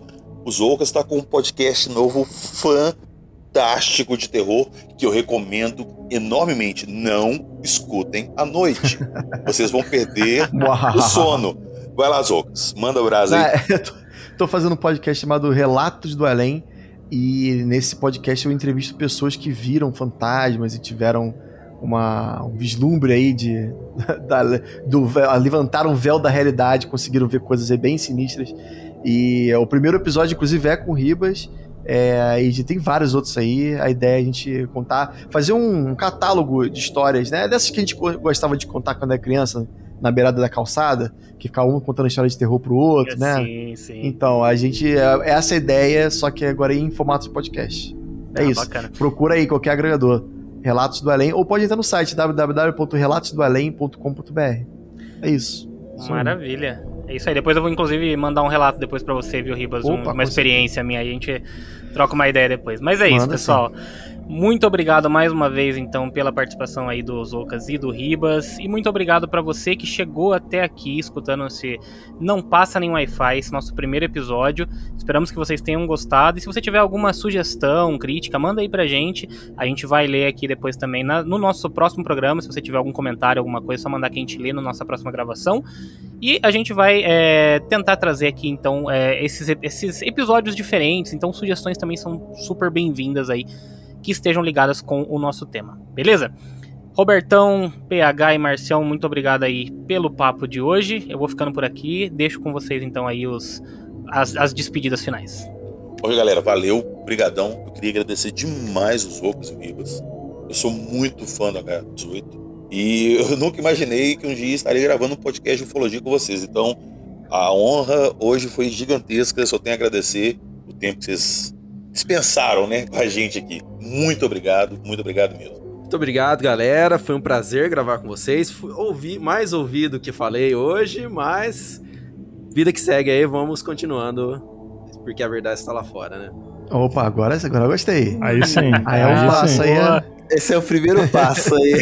aí muito obrigado, pessoal. Muito um pequeno valeu. passo para a humanidade, um grande passo para o Roberto. Exatamente.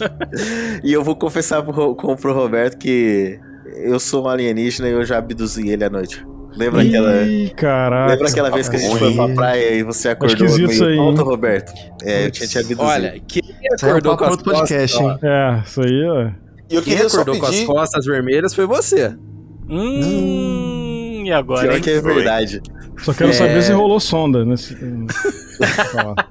Gente, finalizando aqui, eu só queria pra... pedir pros Ocas finalizar pra gente como ele finaliza todos os episódios do Hangar 18. Ah, galera, então ó, é o seguinte, por favor, não se esqueça, continue olhando para as estrelas.